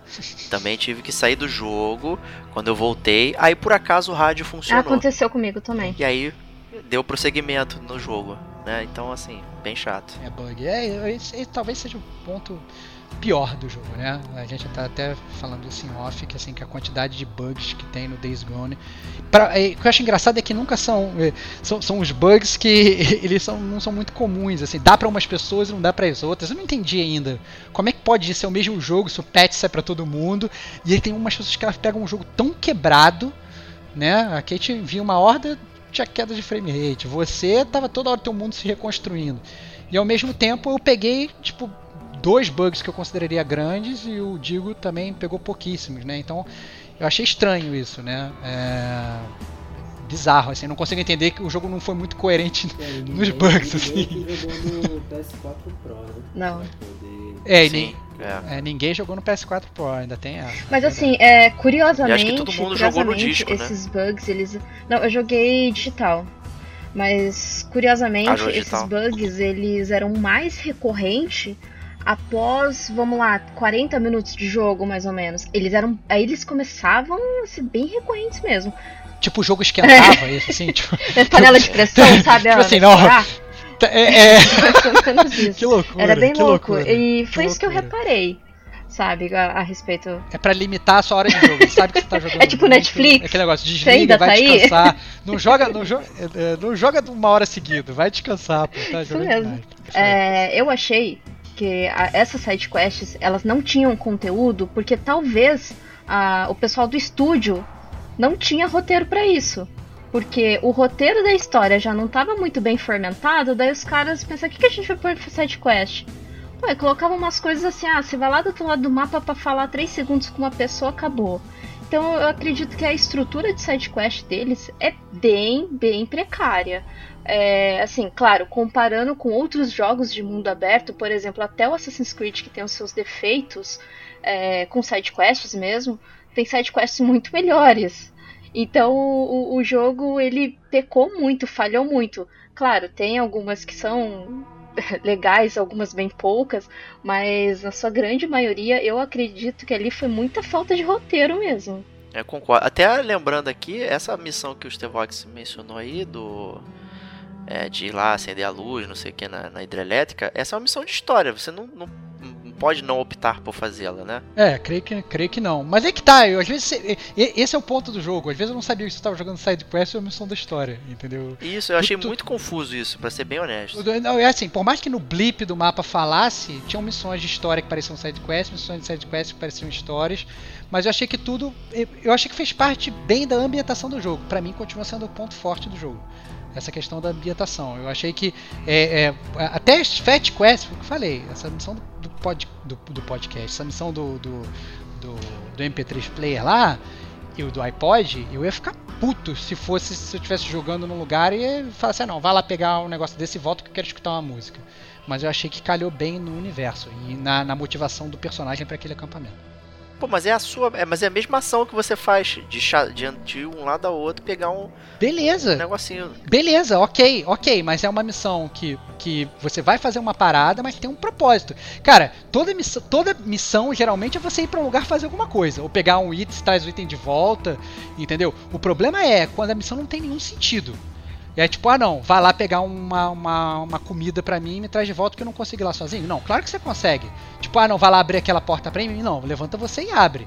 Mas você tem missão. né, A, a, a Fat Quest é quando a parada é. Já vi que o não ia ser teu amigo, né? Por quê? O não ia ser teu amigo, Pô, né? o Boozer tá doente, cara. O Boozer tá, tá, tá, tá lá tudo ferrado, pô. Eu que ia ajudar ele. Se você, cara, você é o meu Boozer, é que você não entende, cara. Fica tranquilo, cara. Eu sei que você ia cagar pra mim, cara, mas se você estivesse morrendo, cara, eu ia te ajudar, eu ia procurar gás pra, pra curar você, eu ia buscar o medicamento. Fica tranquilo, cara. A amizade que, que, eu, que eu tenho por você é maior que a amizade do Deacon pelo. E Fala aí, adendo, Diego. cara? Eu achei super Fala. importante essa missão do MP3, porque no, no final das contas a gente foi buscar pra ele poder ouvir o gamer como a gente, né, cara? Olha aí. Olha o plot twist aí, ó. vale todo, vale todo o risco. Olha aí, cara, vale o risco, cara. Vai, viu? Já, já vai ter que mudar de ideia sobre, sobre a missão, Diego. Pode ser, não sei, né? Bom, prosseguindo aqui na jogabilidade, né? A gente tem, obviamente, a questão do- dos armamentos. Né, o, como o próprio Stevox falou, aí, o Deacon é um ex-military e tal, então ele tem familiaridade aí com, com as armas e tal, então é, é, é- termos assim, é mais crível você acreditar nisso. Né? Só não sei se é tão crível você ter essa grande quantidade de armas aí nesse mundo, mas certamente no ponto de vista de gameplay acaba que isso ajuda bastante porque tem uma variedade ba- bastante razoável de coisas que você pode escolher, né? Então você tem a sua arma primária, né? Que pode ser um, uma escopeta, um, um metralhador e tal, né? Você tem outra que é secundária que é um, uma espécie de revólver ou arma de mão assim e arma especial, né? Que pode ser a besta ou aquelas snipers, né? Então o jogo acaba que é, tem muita coisa aí para você selecionar. E aí você pode tanto achar em campo, né? Você tá dando lá fazendo a sua missão, mata o inimigo, acha. Você pode pegar aquela arma e utilizá-la, né? Enquanto você tiver com ela na mão, ela é sua, né? Mas ela não vai pro seu esconderijo lá, né? Pro seu baúzinho, baú, baú do Resident Evil, né? que você tem acesso, né? Todos em qualquer Qualquer lugar. todos os lugares. e assim, isso aí não tem problema nenhum, apesar da brincadeira, né? É, é tranquilo né, pensar isso em termos de jogo, né? Então, para você, se você quiser ter a sua arma permanentemente, você tem que comprar ela num, num determinado acampamento. Né? E aí tem até uma brincadeira interessante com o que o próprio Stevox falou aí, né? Conforme você vai fazendo missões dentro do acampamento, você ganha a confiança deles. Né? E ganhando a confiança, você recebe acesso a novas coisas que você pode comprar, né? Tanto de armamento quanto de medicamento, né? E aquelas armas de granadas ou granada de luz e tal, ou até mesmo comprar melhorias para sua moto. Então isso aí É, eu achei interessante. É, o que eu achei que faz sentido também com o mundo, né? Você chega num acampamento que ninguém te conhece. Você vai entrar lá no arsenal do acampamento e vai pegar a arma dos caras? É, Pô, isso não, faz não muito vai. sentido. Isso, isso sim Cara- faz bastante sentido. O- É, não, o cara só vai te dar aquela arma depois que você tiver trabalhado naquele acampamento. Né? Se a gente fica vendo Walking Dead, os caras sempre ficam, não, você tem que trabalhar, e todo mundo, tem a pessoa que vai capinar o chão, tem a pessoa que vai fazer o run pra pegar supply e tal. E à medida que você vai fazendo as missões, obviamente suas missões são super cheias de ação, porque você é um ex-military, né? Então, você faz as missões, com isso você ganha sua reputação, o dinheiro fake e tal, e aí você tem acesso àqueles, que- àqueles bens e serviços ali melhores. Você, ah, o cara tem um tanque maneiro de uma, de uma moto, não, ele vai reservar esse tanque maneiro para essa moto para as pessoas que mais contribuíram para o acampamento. Cara, eu achei essa questão do acampamento, da sinergia, do ecossistema, puta, assim, spot on, cara. Melhor que muito jogo aí, cara. Achei bom pra caramba. Que pena. Ah. É, mas... mas até prosseguindo aí, por exemplo, o... alguns jogos de zumbi, né, têm optado por, é, digamos, é, equipamento em tempo real, né? Então você tem o seu inventário em tempo real, então os inimigos estão vindo, né? E você não pode parar lá para selecionar porque tem um inimigo, né? O Resident Evil 7 faz isso, né? Outros jogos, o Last of Us, né? O Joe tira a mochila, fica, põe a mochila no chão, fica horas tirando alguma coisa ali e tal, não sei o que, né? E aqui eles optaram pela, pelo misto, né? Optaram pela seleção, aquela roda de seleção tradicional de, de armamento, né? Muito comum em jogos de ação, porém tem um pequeno slowdown nele, né? A ponto de você consegue selecionar algo com relativa tranquilidade, mas o tempo não está 100% parado, né? Então ficou ali no meio do caminho, você consegue inclusive né, forjar coisas ali, que incluem até setas de besta, né? De acordo com o Estevão, o Joe não poderia fazer isso. É. né, Mas o Deacon St. John pode. É, não, esse, não, não, isso eu achei bizarro mesmo. Eu acho que tem, tem certas coisas que são meio complicadas, principalmente on the run, né? Se você vai parar e vai falar, o cara vai parar no cantinho e sem ser incomodado vai fazer um negócio, beleza, eu entendo. Agora, o cara vai fazer uma bomba de proximidade com timer em um segundo, vai se ferrar, brother. Isso assim. Correndo mas de uma tudo- ordem, né? É, correndo numa ordem, desesperado, o zumbi cheirando o cangote dele. Calma aí, só um minutinho, vou fazer uma bomba de proximidade. Então, assim, é realmente forçado. Mas, obviamente, em termos de gameplay, né, de jogabilidade, dá pra entender o que os caras queriam fazer. Né? Sim. É, a gente, até como falou o Diego, funciona bem. Né? Porque ao mesmo tempo que você não tem aquela pausa, você não tem aquele senso de urgência do Dark Souls de não ter pause. né? Você, você consegue realmente, porque no Dark Souls, sei lá, você está selecionando aquele item e tá o inimigo vindo para você na tua cara em tempo real. Você não consegue nem entrar no menu. Né? Nesse não, você faz, tem esse slowdown e aí você aos poucos vai fazendo as paradas. O que na verdade, isso eu achei até é relativamente interessante do, do jo dos jogos, porque às vezes a gente reclama de muitos jogos, né, que tem muita coisa para construir, mas a gente não usa nada, né? É, e ah não, essas paradas eu não vou usar. Eu consegui meio que usar eu usei, usei todas aquelas, aquelas paradas. Tá certo que no final você pega umas paradas meio inúteis, tipo a flecha de fogo.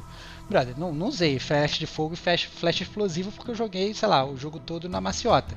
Mas todas essas paradas de granada para matar a horda, coquetel molotov, a própria bomba de proximidade e tal. Isso eu achei que eu, eu usei o escopo todo do jogo. Eu tava sempre construindo e sempre fazendo. Eu achei bem interessante. É, é, toda missão você tinha que voltar e se recarregar ali praticamente, né? Porque você saía exaurido, principalmente quando você começa a enfrentar as hordas, né? Ah, quando libera pra você enfrentar, você sempre sai exaurido. O ideal, inclusive, você depois comprar aquele.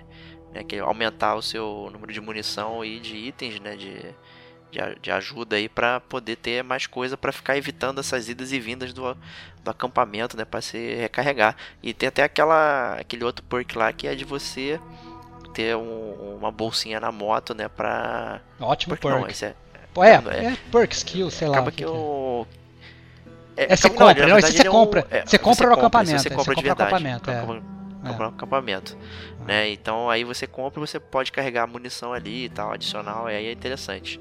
Né? E aproveitando até essa questão de falar de perks, né? Como não poderia deixar de ser, ele é um jogo que traz, né? Não, não traz uma árvore de habilidade porque as coisas não estão ordenadas como se fosse uma árvore. né? Mas É. né, tem lá aquela brincadeira igual da, da- do, por exemplo, do Tomb Raider, né, de três sessões, né? Então você tem corpo a corpo, né, porradaria e sobrevivência. E você vai comprando lá conforme você vai fazendo o- as missões, você vai ganhando XP e a cada cada mudança de nível você ganha um ponto de habilidade que você aloca né, no- na sua habilidade qualquer ali. né. Então tem, tem até algumas coisinhas que você consegue mirar à frente assim, tipo, pô, essa aqui é boa, tipo aquela de uma bala perfura o inimigo, pô, essa é ótima. Essa aí ajuda pra caramba, né? Você entra no naquele foco, modo foco, né? Quando você tá atirando, você aperta o, o botãozinho lá, o, o R3, você- entra tudo em slowdown, menos você, né? Quase um bullet time que você começa a atirar né, de forma bem direta nos inimigos. E aí, usando esse perk ali, você consegue matar vários inimigos de uma vez só. Né? Então é bastante, bastante interessante. Tem algumas coisas bem interessantes, outras não tanto assim, mas é, acaba que você vai modificando um pouquinho né, o seu personagem pra. Aí você É o tipo de coisa que não pode faltar, né, cara? É, não, eu acho que você tá sendo até bondoso demais. Eu acho que tem vários perks que são uma merda mesmo. Entendeu? Tipo, sei lá, derrubar o inimigo com uma pedra. Brother, desculpa, cara, eu tô apocalipse zumbi, brother. Não vou ficar tocando pedra na cara de zumbi. Entendeu? Ou eu vou correr ou eu vou tirar meu revólver. Vou tacar pedra. Entendeu? Acho que ele ficou vislumbrando uma, uma, uma, É. uma- uma ocasião que você ficaria sem munição e você teria a pedra. É Né? possível. E você precisa escapar de um local e você joga pedra. Só que isso não acontece, na verdade. É, isso aí, Nossa, aí. isso eu nunca usei. Pra ser muito É, sincera, no jogo eu nunca usei. É, Um, um perk bom era o do. você. a durabilidade do taco ser maior, do melee. é, é, isso É, aí, Esse era perk bom. era muito bom. Eu, eu É. foquei E você bastante. poder usar sucata pra, pra, pra reparar Ah, o- é verdade. Pra a sua arma reparar. de melee também. Pra você não perder. Pô, aí eu, eu peguei a melhor lá e fiquei recarregando ela o tempo todo. É ótimo essa parada, ajuda muito. O, o que, que você achou, Digo, dos, dos skills do jogo? Você chegou a usar todos ou, ou também ficou meio perdido? Porque tem essas coisas de jogo de, de, de negócio, né? Tem sempre, eu lembro que você tinha falado que a, a do tiro você tinha usado pouco, você tinha ido só pro melee, não foi isso? É, eu, eu usei bastante mesmo o ataque físico com arma branca, né? Então o tempo todo eu ficava usando elas e evitando trocar tiro. Aí eu acho que eu comecei a largar a mão mais no efeito de jogabilidade focado em horda. Quando eu já tinha quase zerado o jogo lá pra metade da, dos 80% do jogo e depois o pós-jogo focando em horda. Mas até lá, cara, foi só. Eu explorei até bastante, eu liberei todos os ports. É, eu queria platinar e eu consegui. Então eu precisei liberar todos. É, tem um troféu para isso, se não me engano, 40 habilidades. Eu não lembro particularmente de algumas agora, mas eu lembro que eu explorei bastante elas e, e, e usei. Principalmente as de arma e de, de reparo de sucata para moto. Que eu era meio GTA quando eu andava de moto, então eu pulava de montanha e a gente sabe que Days Gone não funciona, né? Você cai numa montanha de pé com maestria, mas a moto cede. E aí gente É, isso é verdade. Isso é verdade, cara. Às vezes o, o cara, você estava andando na, na, na rua, tinha tipo, sei lá, o cara montava uma, uma- um ambush lá, uma armadilha pra você, botava um fio. Aí você ia de cara no fio, fio no teu pescoço. Nada acontecia com o Deacon, mas a sua moto ficava destruída. né? Sempre ficava destruída ela. Nossa, é verdade. Ficava com 25%. É. Não, ia pra Eu achava insuportável isso, cara. Mas esse foi um perk muito importante, foi muito útil, por exemplo. Justo. Então acho que é isso aí de jogabilidade, né? Pra falar. E acho que a gente pode comentar um pouquinho da questão do som né? e como ele afeta a própria jogabilidade. É, o, conforme eu mencionei esse documentário aí de como foi montado o jogo e tal, não sei o que. o jogo ele acabou tendo uma trilha até relativamente interativa aí. Então, é, conforme as suas ações né, vão escalando, vai tendo aquelas coisas mais emoções, tá correndo e tal, a trilha meio que vai se adaptando e alterando ali para que o som reflita né, o que você está vivenciando ali, porque o jogo não sabe o que você está fazendo, né, ele vai vendo o que você está fazendo e aí vai adaptando rapidamente, né, porque a maioria do jogo ele não é, digamos, é, desenhado, orquestrado, né, embora tenha muitas missões, né, que você claramente tem um círculo é, invisível desenhado, tanto é que o próprio jogo te avisa, ó, você está saindo da área da missão aqui, dá uma voltadinha aí, né, em geral representado até pela moto, né? Quando você chega na moto, ela tá com aquele xizinho dizendo que você não pode é, subir, subir nela, né? Então você já sabe que tá num, digamos, numa área desenhada, né? Então você tem uma área de atuação mínima ali, e aí é, a música funcionaria de acordo ali, porque tem uma coisa já montada, né? Mas de forma geral do jogo, como ele é muito solto, ele é aberto, né? O jogo não sabe o que está fazendo, nem o que você vai fazer. né? Então ele vai tentando desvendar ali e utilizar a trilha sonora. A música, assim, eu confesso que eu achei impecável a, a música, a trilha sonora é muito boa. Acho que vai ficar bem legal aqui, inclusive, né, povoando o, o podcast aqui no fundo e tal. Vai ser bem legal, né? Mas é, eu só acho que, pra mim, não teve um impacto que eles pretendiam com, sem dar spoilers, né, mas com as músicas cantadas, né, que elas acontecem em momentos Que específicos do isso, jogo, cara, que isso. né? cara. É, Teve impacto zero em mim, assim, na boa. Cara, você, você, zero, tá, você, impacto você, você não tem alma, cara. Você tá morto por dentro, cara. Eu lembro que, inclusive, tem uma coisa que eu fiquei. Eu fiquei comentando com, com o Digo, inclusive, no grupo, quando você vai do, do Lost Lake pro Lost Lake pela primeira vez, toca aquela Soldier's Eyes do Jack Savoretti, que é um, que é um cantor inglês.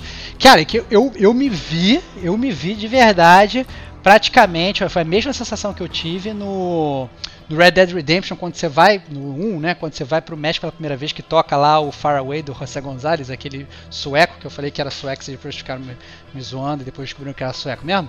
É, que rolou toda aquela emoção de caraca, estou mudando, estou mudando de cenário, estou indo embora, lá lá lá lá. Eu lembro que eu, e- eu e Digo, a gente ficou exultante escutando e vendo e tal. Foi, eu acho, porra, demais, sem fa- demais, só cara. Um ponto extra, essa música, se eu não me engano, ela, é ela toca e é trilha sonora da série Sons of Ar- Arnak, que tem muito a ver com o pano de fogo da série, do jogo. Ih, é plágio, hein? É só porque tem motinho, aí já virou. Ah, olha aí, olha o gangue, hater, cara, olha o plágio, plágio, hater. Sabia, cara. É muito, Sabia. muito hater. Cara, na moral, eu não. Assim, não é pra dar spoiler aqui, a gente não tá no lugar. Eu não, não senti absolutamente nada, cara. É completamente vazio. Você tá morto mim, por dentro, cara. Aquele momento ali, cara. Talvez o segundo momento que tem a música cantada ali e tal, eu, eu até achei ligeiramente melhor, mas esse aí do início, cara, o primeiro ali, eu. Caralho, mano, que parada. Eu só me vi assim, porra, tão chupinhando. é, coisas que deram certo em outros jogos e copiando da mesma forma sem dar a devida importância. É, é- essa foi a minha Eu sensação. coisas Que loucura. falar. Posso falar falando de música, falando de som? Pode, velho. tenho Claro, pô. três. A primeira, vocês estão sentindo o cheiro? Cheiro de ódio do Diego no podcast? cara? Esse é o primeiro ponto. Cara, O segundo ponto é, cara, demais, demais. Essa trilha tocada na transição entre os mapas, que é a musiquinha que a gente tá falando, na pegada folk, é sensacional. Eu joguei ela escutando no fone, aquele o fone, o headset da Turtle Beach, que isola, e cara, é fantástico. Eu acho que a jogabilidade, que já é muito bem, que a gente falou agora há pouco, de moto, de andar de moto, o prazer de, de pilotar ela dentro do jogo, que já é muito legal, somado à trilha sonora e a música, na, na tonalidade que ela vai, ela oscila, ela, ela é uma gangorra na, no, no volume da, do áudio, e ele, ele é sensacional, é uma experiência absurda. Acho que a gente falou aí, uns ah, se apaixonaram, outros não, enfim, mas eu acho que é, foi um item marcante ali no jogo pra mim. E por último, terceiro ponto, aquelas paradinhas onde a gente tava no Lost Lake e o cara pegava o violão, era o único pontinho azul que eu olhava. O cara puxava ce- o É violãozinho e tocava uma musiquinha, cara. Que, que delícia, cara. Que musiquinha legal. Eram várias. Você ia progredindo no jogo, o carinha ia, ia Você se contenta com migalhas, cara. Caraca, cara, que outro jogo que faz isso, cara? Que ambientação, cara. É. Os caras no, os caras no meio do, do, do, do- do apocalipse e tal, não sei o que, blá, blá, blá, blá. E a feli- única felicidade dos caras dele é fazer uma rodinha de violão e tal. Breadcrumbs, Cara, excelente, cara, excelente. Enquanto isso, Breadcrumbs. tu vai pra outros jogos onde o hub não tem nada, onde lá lá lá lá lá, os caras se esforçando pra fazer uma ambientação foda, colocar uma música cantada de bobeira que você só para pra ver quando você passa ali do lado. Cara, 10 de 10, como aqui a gente 10 gosta de falar, 10, cara. tô 10 fazendo de estrelinha aqui 10, na cara. Ó, 10 barra 10, é- os efeitos sonoros dos jogos são muito bons. É, o- lá o gorgolejo dos inimigos e tal, a proximidade, o jeito que ele Espaços. trabalhou o áudio dimensional, os espaços, isso é muito bom mesmo. Isso aí não tem o que falar não. Você jogar de fone e, e ficar, tu tá no meio da floresta, né? E tal, blá, blá, blá, blá, barulhinho não sei aonde, aí tu fica, não sei o que, pisou não sei aonde e tal, e de repente começa a vir todo mundo correndo e tal, porque tu deu mole, isso aí é. Esse é 10 de 10, com certeza. Ah, sobre essa polêmica aí da, da música na transição de mapa, eu gostei. Foi uma parte legal. Uma parte legal, Ô, sim. Kate, junte-se a nós, Kate. Aí, cara, 3 a 1. Acho que eu não, não- eu não lembro se eu, se eu comentei isso no grupo, mas eu achei legal, gostei da música. Eu gosto bastante de folk, né? Eu, eu acho que isso ajudou muito. Mas. Mas a música é muito boa, eu só falei que o momento é, é ridículo, só isso. É perfeito, Ah, o momento, eu acho que eu não tava ligando tanto pro momento, não. Mas Então, foi pois só é. pela música mesmo, sabe? Mas, é, en- então, aí eu entendo o, o seu ponto de que é, se a música é tão boa, deveria interligar com o momento, né? Porque é o que normalmente acontece com a sonoplastia de tudo, né? Você interliga as coisas. Mas, pra mim, como eu acho que eu já tava meio que desencanada da história do jogo, de tudo, ah, tá, a musiquinha boa, beleza, tô curtindo. E a sonoplastia de passos é legal. É, esse tipo de, de som que. Inclusive jogando de fone, né? Que você consegue pegar aquele som meio 360. É, é legal porque você fica tenso mesmo, né? E se, puta, tá escurecendo, nossa, preciso andar um pouquinho mais devagar, eu preciso desligar a moto, senão eu vou, eu vou chamar a atenção dos freakers. E, e daí isso causa um- uma tensão um pouquinho maior com o jogo. Mas não que isso salve o jogo. Olha só. é morde a sobra também, cara. É, cara, olha só, cara, vocês estão demais. Mas é isso aí, né? Eu acho que a gente já pode então migrar aqui pra zona de spoilers. É onde vamos debater aqui toda essa história maravilhosa de Deacon St. John. né? E tudo que aconteceu aí, né? Será que seu roteiro foi bom? Não foi bom? Se salvou? A culpa é da estrutura do jogo? Não sei. Vamos debater aqui na zona de spoilers. Nosso editor vai colocar aqui a minutagem, caso você não queira saber o que aconteceu e, e pode pular direto para as notas. Mas se você ficar aqui, seja bem-vindo e vamos começar agora. Aqui começa a zona de spoilers. Se você não é um motoqueiro do apocalipse, pule para a marca de 2 horas e 17 minutos.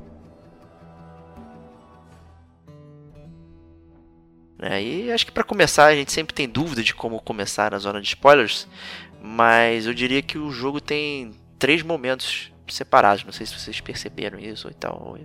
Enfim, né? Mas acho que dá para separar o jogo em três partes diferentes, né? A gente tem aquele, aquele o início do jogo, onde tem aquela vivência ali no com o Boozer sendo, né, tendo o braço queimado ali pelos frenéticos e tal e, e gerando toda essa jornada do Deacon ali no início, nos acampamentos do Copeland e da Tucker, né, e tentando, né, fazer o, o, o Boozer sobreviver, né, essa é, a, digamos, acho que essa é a, é a missão principal desse início do jogo, né, eu acho que não acontece praticamente nada ali, é, em termos de de eh, coisas relevantes da história, você está sendo apresentado a, ao enredo e tal, o mundo ali e tal, e você só praticamente está vivendo para salvar o Boozer, né? Como até o Estevão já falou, né? Vai pegar lá o, um guento, né? Traz uma comidinha para ele, né? Tem as missões de caça ali para você fazer essas coisas. Então você vê que vai, vai se ambientando ali para para sair.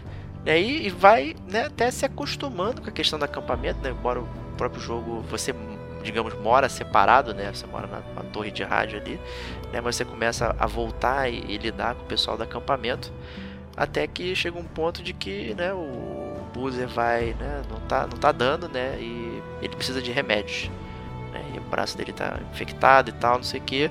E aí parte para o segundo momento do jogo, né? Que eles vão parar no acampamento do Lago Lost, né? Que a gente já mencionou aqui inúmeras vezes, que é comandado aí pelo Iron Mike talvez um dos personagens mais legais do jogo. Eu Muito adorei. bom o Iron Mike, cara. A gente não eu falou. Adorei. Iron Mike é, é sensacional, cara. Sensacional. Ele é, ele é muito bom. Eu, eu gostei do, do, da postura dele, do jeito que ele vê o mundo ali e tal.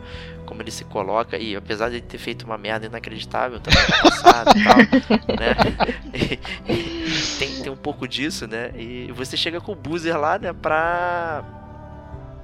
Pra tentar curar ele, né? Usar lá o, os meios dele. Pra... Acaba que o, o, o, o Iron Mike, né, o campanha do Iron Mike, digamos, é, é a parte mais normal da, dos seres humanos, né, que sobraram, né? Que o Copeland é um paranoico, né, anti-governo, não sei o que, né? Ele tem aquela rádio dele que ele fica transmitindo coisas, né? Uhum. E aí você fica ouvindo e o Deacon sempre comenta alguma coisa, é, né? Fica... seu maluco, é muito bom, cara, sensacional, cara. Que, que, que jogo espetacular, cara. é, faz parte da ambientação, cara. Tem até um maluco fica no rádio falando e você comenta. Não é que nem, sei lá, o Fallout, que o teu personagem meio que não tem não ideia, existe, assim, não existe, é. né? É, é, não, o seu personagem ele interage ali com o mundo, ele participa daquela parada. Entendeu? Você tem o rádio e você, né, você fica, caraca, que essa merda que esse cara tá falando. O cara fala de exército, cara, nem nunca foi pro exército, que mula. Nossa, é divertidíssimo, cara, me diverti demais. Bacana, bacana. Né? E aí tem a Tucker também, que é o acampamento escravagista, né? Ela tem trabalhos forçados ali, então. E, e é demonstrado ali que o que o Deacon né, fazia trabalhos para Tucker levando né, refugiados né, para o acampamento dela a troco de dinheiro e créditos lá, o que acabou até gerando muita tristeza né, do pessoal do Lago Lake ali e tal, do Lost Lake. E acaba que ele tem que reativar esses contatos para justamente levar o Boozer aí que já tava piorando, né? A gente contou, é, quer dizer, a gente não, eu contei esse resumo aí, só que esse primeiro terço de jogo ele, ele é até inflado até demais para a quantidade de coisas que acontecem, né? E acaba que o, digamos que o grosso assim, o miolo do jogo vai acontecer com a base aí no Lago Lost, né? Então tem o desenvolvimento da história aí do da relação dele com o Iron Mike, né, e tal, e com o sargento lá dele, que é o Esquizo, né, o pela saco do caralho. E... Que demais, aí você e... ficou com raiva do esquizo, cara. O jogo ele tá ambientando perfeitamente, cara. Então, mas Olha, o, muito quando bom. você chega ali no, no Iron Mike, é, é onde meio que o jogo dá aquela florescida, que ali começa a ficar interessante. Né, e vai trazendo os personagens mais interessantes e tal, a sua relação com é. eles, não sei o que. A Ellie é maneira, Patil, a Rick. Cara, a Rick Patil é demais, cara. Nossa. A Rick é maneira. Maneiríssimo. né? E ali, só que e com isso ainda tem lá a questão, né, do Deacon procurando a esposa dele. Né, ele, é. No início do jogo ele avista né, o helicóptero, né, Starbox? É, não, é porque o que acontece, na verdade, permeando toda essa história que o Diego tá falando, né? Se você tá escutando os outros spoilers, provavelmente já sabe disso, né? Mas vale falar para se você é um ouvinte que não ouvi, não jogou o jogo, mas está se aventurando. É, você no início do jogo, quando você põe ela no, no helicóptero, você meio que fala com o brother do helicóptero, que é um cara que se chamou Brian. Né? E ele que leva sua esposa embora. E depois sua esposa some, você encontra o, esse helicóptero caído, quebrado, e você assume que sua esposa morreu, né? E aí, só que você fica lá falando com a pedra, que nem a gente já falou, né? Falando com o túmulo que onde você acha que a sua esposa morreu. E aí, em determinado momento, você encontra o O'Brien, né? E aí o O'Brien, é, que faz parte do, do, do Nero, né? É, que na verdade, digamos, os cientistas do jogo, né? É aquela, digamos, a parte da civilização que mostra que na verdade o, que dá, o jogo dá a entender que você tem aquela, aquela civilização fora que não está infectada, que está vivendo muito melhor que você. E na verdade essa, essa civilização que você está aqui, que tem os acampamentos e tal, é o cocô do cavalo do bandido, entendeu? E aí, na verdade, essa galera cientista, eles saem do, do, do, paraíso deles, eles vêm eles pesquisam, ficam pesquisando o cocô dos, dos zumbis, como o Diego já falou, e tal. E numa dessas missões, você encontra o O'Brien, e aí é, você fala, não, esse aqui foi o cara que foi a última pessoa a ver a minha esposa. E aí você é atrás dele, e aí você entra, na verdade, mais uma vez, na psicose, e aí volta pra construção de personagem, volta pra psicose do Deacon, porque aí ele fica totalmente vidrado, porque ele começa a achar que a esposa dele pode estar viva. Né? E ele começa justamente a correr atrás desse cara, começa a fazer favor para ele. Porque, sinceramente, o Deacon seria um cara que nunca faria favor pra um, pra um Zé Ruela desse. Entendeu? O cara fica falando, fica fazendo literalmente com você umas fat quests. Não, vai para tal lugar e fica escutando tal conversa. Entendeu? E, e, mas você faz por quê? Você faz porque você está motivado pela força motriz do, do amor e da esperança. Então, achei que também, mais uma vez, cai bem na construção do personagem e na construção da história. E aí, em paralelo, essa missão você está lá no Lago Lost, né? E aí você né, vai angariando favores para poder recuperar né, o, o Boozer, né? Até que chega um ponto que ele está né, num ponto ali que você não consegue mais lidar com isso e você tem que né, arrumar uma, uma ferramenta, uma faca né, de remoção para amputar o braço dele, né? Que se não fizer isso, né, não, não vai conseguir, né? Então acaba que é, é uma cena até relativamente forte e tal, assim, né? De, de cortar o, o braço dele e tal, né? E, e foi bem tenso até, eu diria, né? Porque Porra, eu fiquei bem chocado, na verdade. É, é, é, bem. Eu nem me importo tanto com o Boozer, mas assim, eu fiquei chocado com o lance de cortar braço. É cara. uma coisa bem, né? Muito... É bem figurativa, assim, né? Tá ali, tá cortando, tá. Eu também fiquei meio chocada tá com isso. Mas bom, achei legal. Depois eu achei que o personagem ficou meio. Chocada, o, o, o boneco ficou até meio estranho dele sem braço, assim, né? Tinha alguma coisa errada ali, né?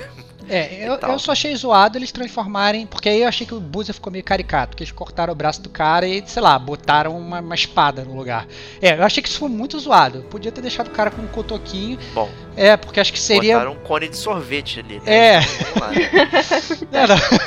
não, não, anyway, eu acho que isso sim, não, não precisava ter feito, ter feito essa parada. Que aí sim ficou muito, muito ficção mesmo, né? Você não vai botar uma uma espada no lugar do braço. Né? Como é que você vai, sei lá, fazer suas necessidades com uma, uma espada no braço? Vai ficar se cortando sem querer. Dá, né? Vai ficar andando cortando os Vai abraçar o meu amigo. Ei, meu amigo, opa, te matei. Não rola, né? Zoado pra caralho. Não rola.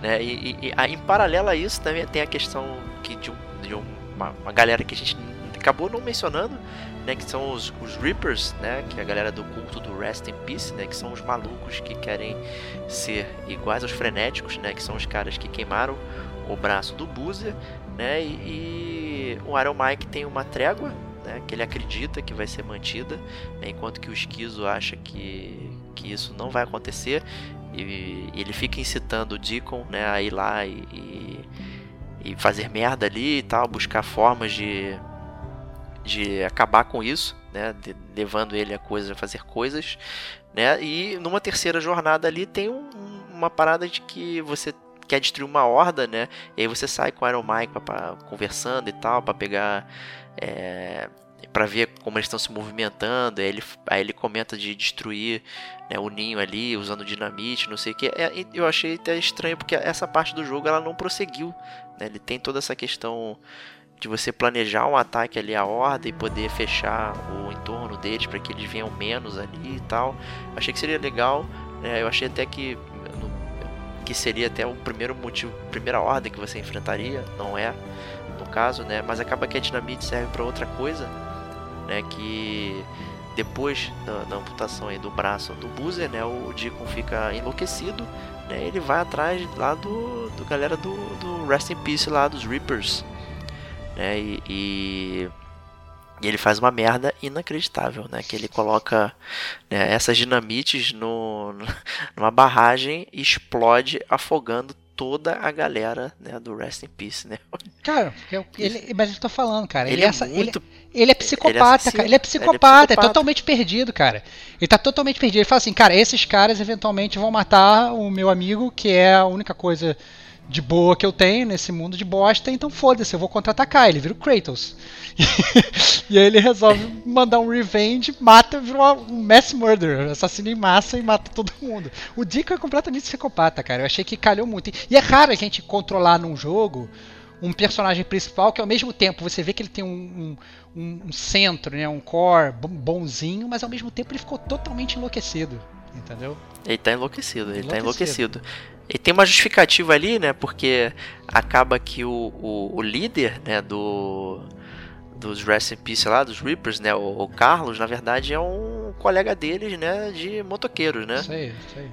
E, e, e que, na verdade, eles fizeram merda com o próprio cara, né? Isso aí. Foram queimar a tatuagem dele lá né, retirar, né, já que ele não fazia mais parte da gangue, não sei o que, usaram né, o fogo para tirar a tatuagem, que é a mesma coisa que, que ele faz com o Boozer, né? Então, assim, o cara já o cara foi errado, né, pelo, pela galera lá do, da, da gangue do, do Deacon, já tava puto com eles, mudou a identidade, conseguiu sobreviver. Ele até pergunta isso: porra, tanta gente para sobreviver e vai me sobreviver esse filho da puta, muito né? Muito bom, excelente, cara, muito bom. Né? E acaba que tem, tem essa coincidência aí, né? Essa brincadeira aí, né? E talvez seja o, o primeiro spoiler do jogo, mas fazer isso faz com que o, o, o Iron Mike ali, né? Já comece a. Porra, Dico, não faz isso não, cara. Já começa a ficar triste, né? Com ele. E aí, aí com isso, né? O, avança também a plotline do, do O'Brien, né? Você acaba tendo outras pistas. Né, e aí ele tem uma terceira pista que, né, que ela foi vista em outro lugar e com isso ele acaba se tornando um nômade, né? Saindo aí do acampamento do Lago Lost. Foi, né? O Iron Mike ajudou ele, mas falou para ele nunca mais voltar lá. E você vai para a terceira área do jogo.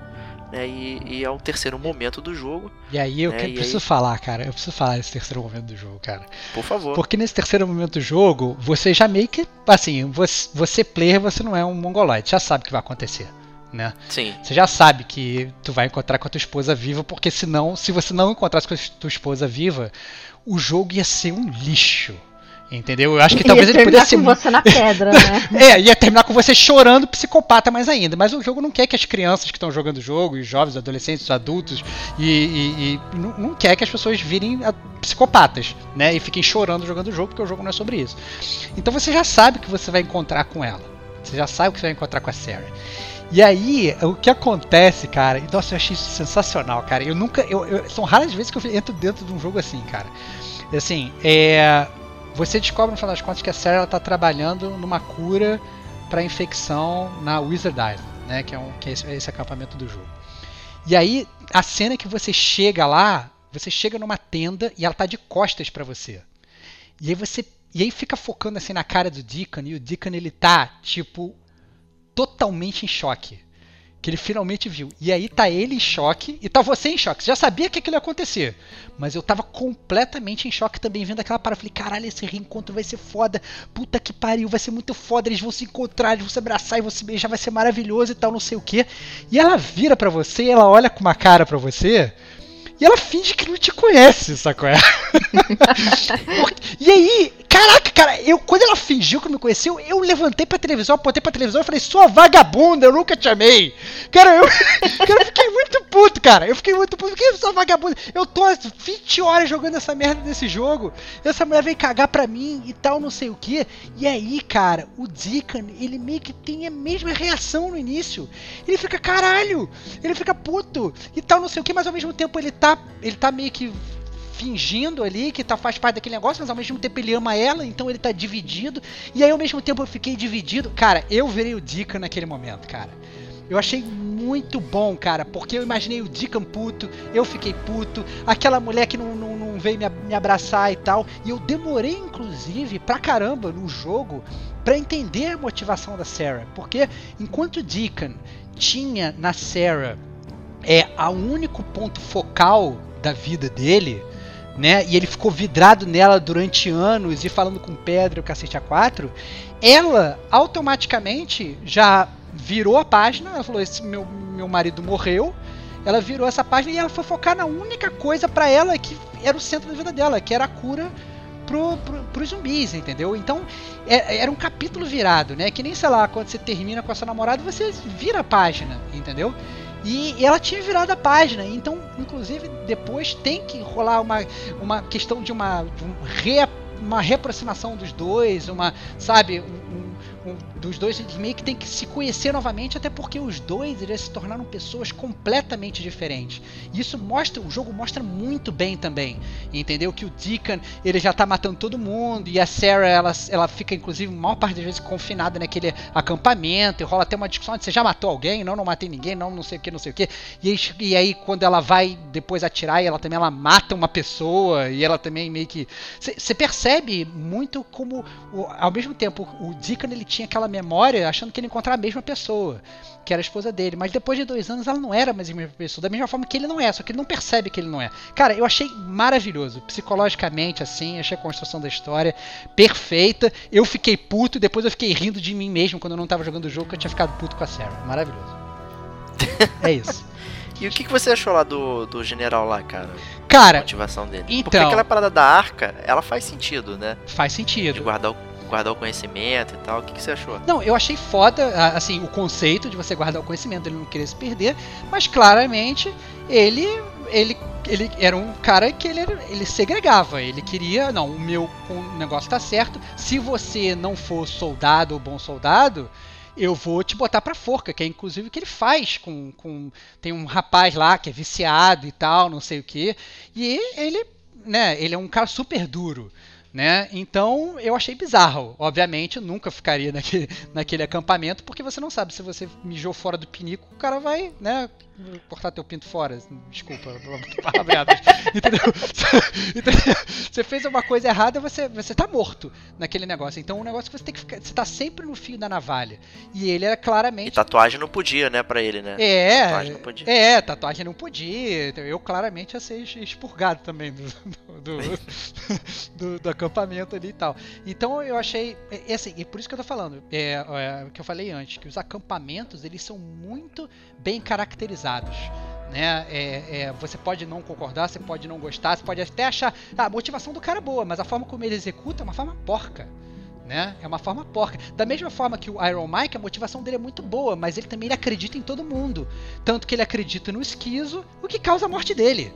Entendeu? Pois é. Então, assim, é. É, você também não pode acreditar em todo mundo no mundo, porque o mundo é assim. Então, todos os personagens é, é, é talvez com exceção da Tucker, que é realmente uma escravagista, dona Benta do mal, que tá só querendo todo mundo trabalhe para ela enquanto ela fica na, na, no, porte dela lá, fumando seu cigarrinho de palha. Esse, com exceção dela, acho que todo mundo meio que transita na, naquela parte cinza entre bem e o mal, entre certo e errado. Né? E eu achei isso muito humano, cara. Eu achei isso muito humano do jogo. Geralmente, quando você vai jogar esses jogos de, de escolha, você é, é, muito fácil você falar, ah, não, esse aqui é o lado do bonzinho e aqui é o lado do mal. Mas não, no, no, Days Gone todo mundo meio que transita, né? A única pessoa que meio que não transitava, que era a Tucker, eu falava assim, ah, não vou ficar fazendo missão pra essa mulher, que essa mulher é escrota, entendeu? Mas eu achei que é muito, muito real, assim, as, as motivações dos personagens são muito boas. Não, também acho, acho, acho que só que eu achei até muitos Aí você falar, ah, não vou fazer a missão da Tucker e tal, mas seria talvez interessante abordar é, toda aquela storyline ali também. Né? Acaba que eles são, o Copeland e ela são bem coadjuvantes, né? tem um foco muito grande no Iron Mike, como ali digamos que eles são os bonzinhos, né? Eles só querem viver e prosseguir. E talvez o jogo precisasse de um, um vilão, né? Se, se o, os monstros eles não são vilões porque eles fazem parte da natureza, né? Precisava ter um antagonista ali Carlos, mais pô. direto, né? É Carlos, ele queimou, ele matou o Carlos, né? Facilmente, né? Né? E, e- só que aquele é o antagonista que tava atrasando a vida dele, né? O, porque a Sarah tava presa, né? Pelo cara. Né? E aí, esse é, esse é a mira, esse é o antagonista que ele precisava, né? Antes ele tinha uma Isso ideia aí, isso aí. da Sarah, agora ele tá vendo a Sarah e tem o vilão que impede ele de, de pegar ela de volta, né? É, e mas- aí que. Mas aí que tá, tem o vilão e o ponto é o seguinte, aí vem parte da minha revolta, porque ele vira e fala assim, não, mas vamos embora, brother, vamos fugir na calada da noite. Ela fala, não. Caraca, brother. Sabe, eu, eu, eu- eu- falei, caraca! eu- sabe, eu, eu falei assim, eu vou até falar assim, você não tem noção de quantos quilômetros eu andei de moto nesse banco duro da porra, catando gasolina pra vir te salvar e procurando por você e sonhando com você, e você fala que você quer ficar aqui com, com o, o, o sargento, sargento recruta zero lá? Como- Pincel. É, o sargento, Sargento Pincel. Pincel. Você quer ficar aqui com o sargento Pincel? sujo, né? Fez panero. Porra, com- com porra. carinha. Mas fala aí, Kate, desculpa, te interrompi, cara. Não, não, eu também fiquei assim, meu, vamos fugir logo desse lugar, né? Pô, senta aí na moto, vambora. Eu matei tanta horda. Eu explodi um negócio pra vir até aqui. Ouvi folk e nada. E você vai me deixar numa dessa. Fui folk pela segunda vez. E Cara, é, peguei neve, tô aqui só com essa blusinha. E, e sério mesmo que você vai fazer isso comigo? Eu fiquei assim, fiquei Eu meio acho- chocada. Pô, por que não foge logo?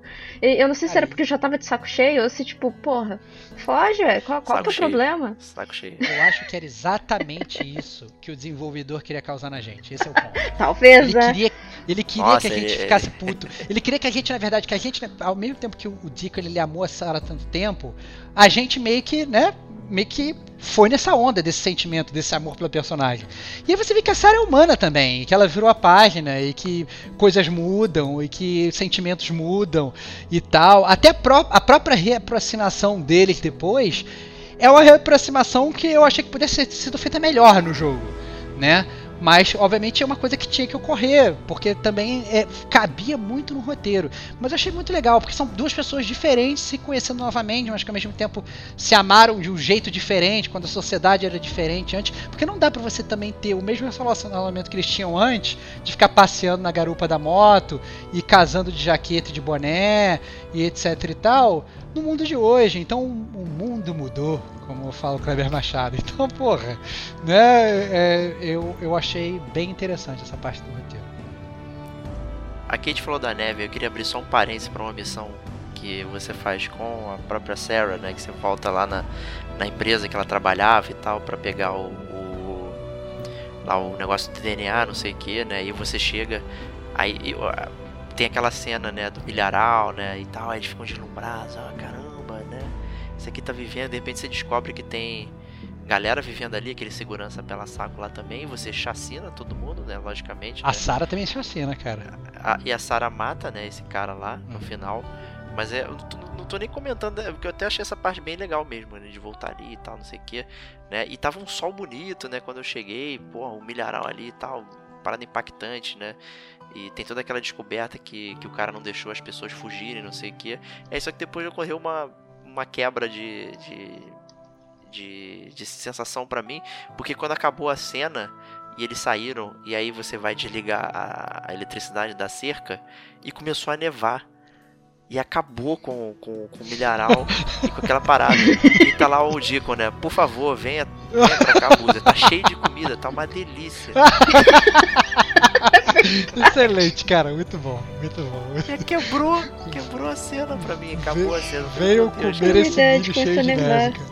Acabou, cara. Foi de uma cena pra outra, virou neve e acabou. Eu fiquei a ver navios, cara. Foi- E aí, na verdade, a gente prosseguindo mais pro endgame do jogo, né? Acaba que a, batalha final é, obviamente, quando você decide né, sair ali daquele acampamento militar e, e fugir com a Sarah, né? Você, inclusive, vai atrás da ajuda do, do, do pessoal do Lost Lake para conseguir é, fugir de lá.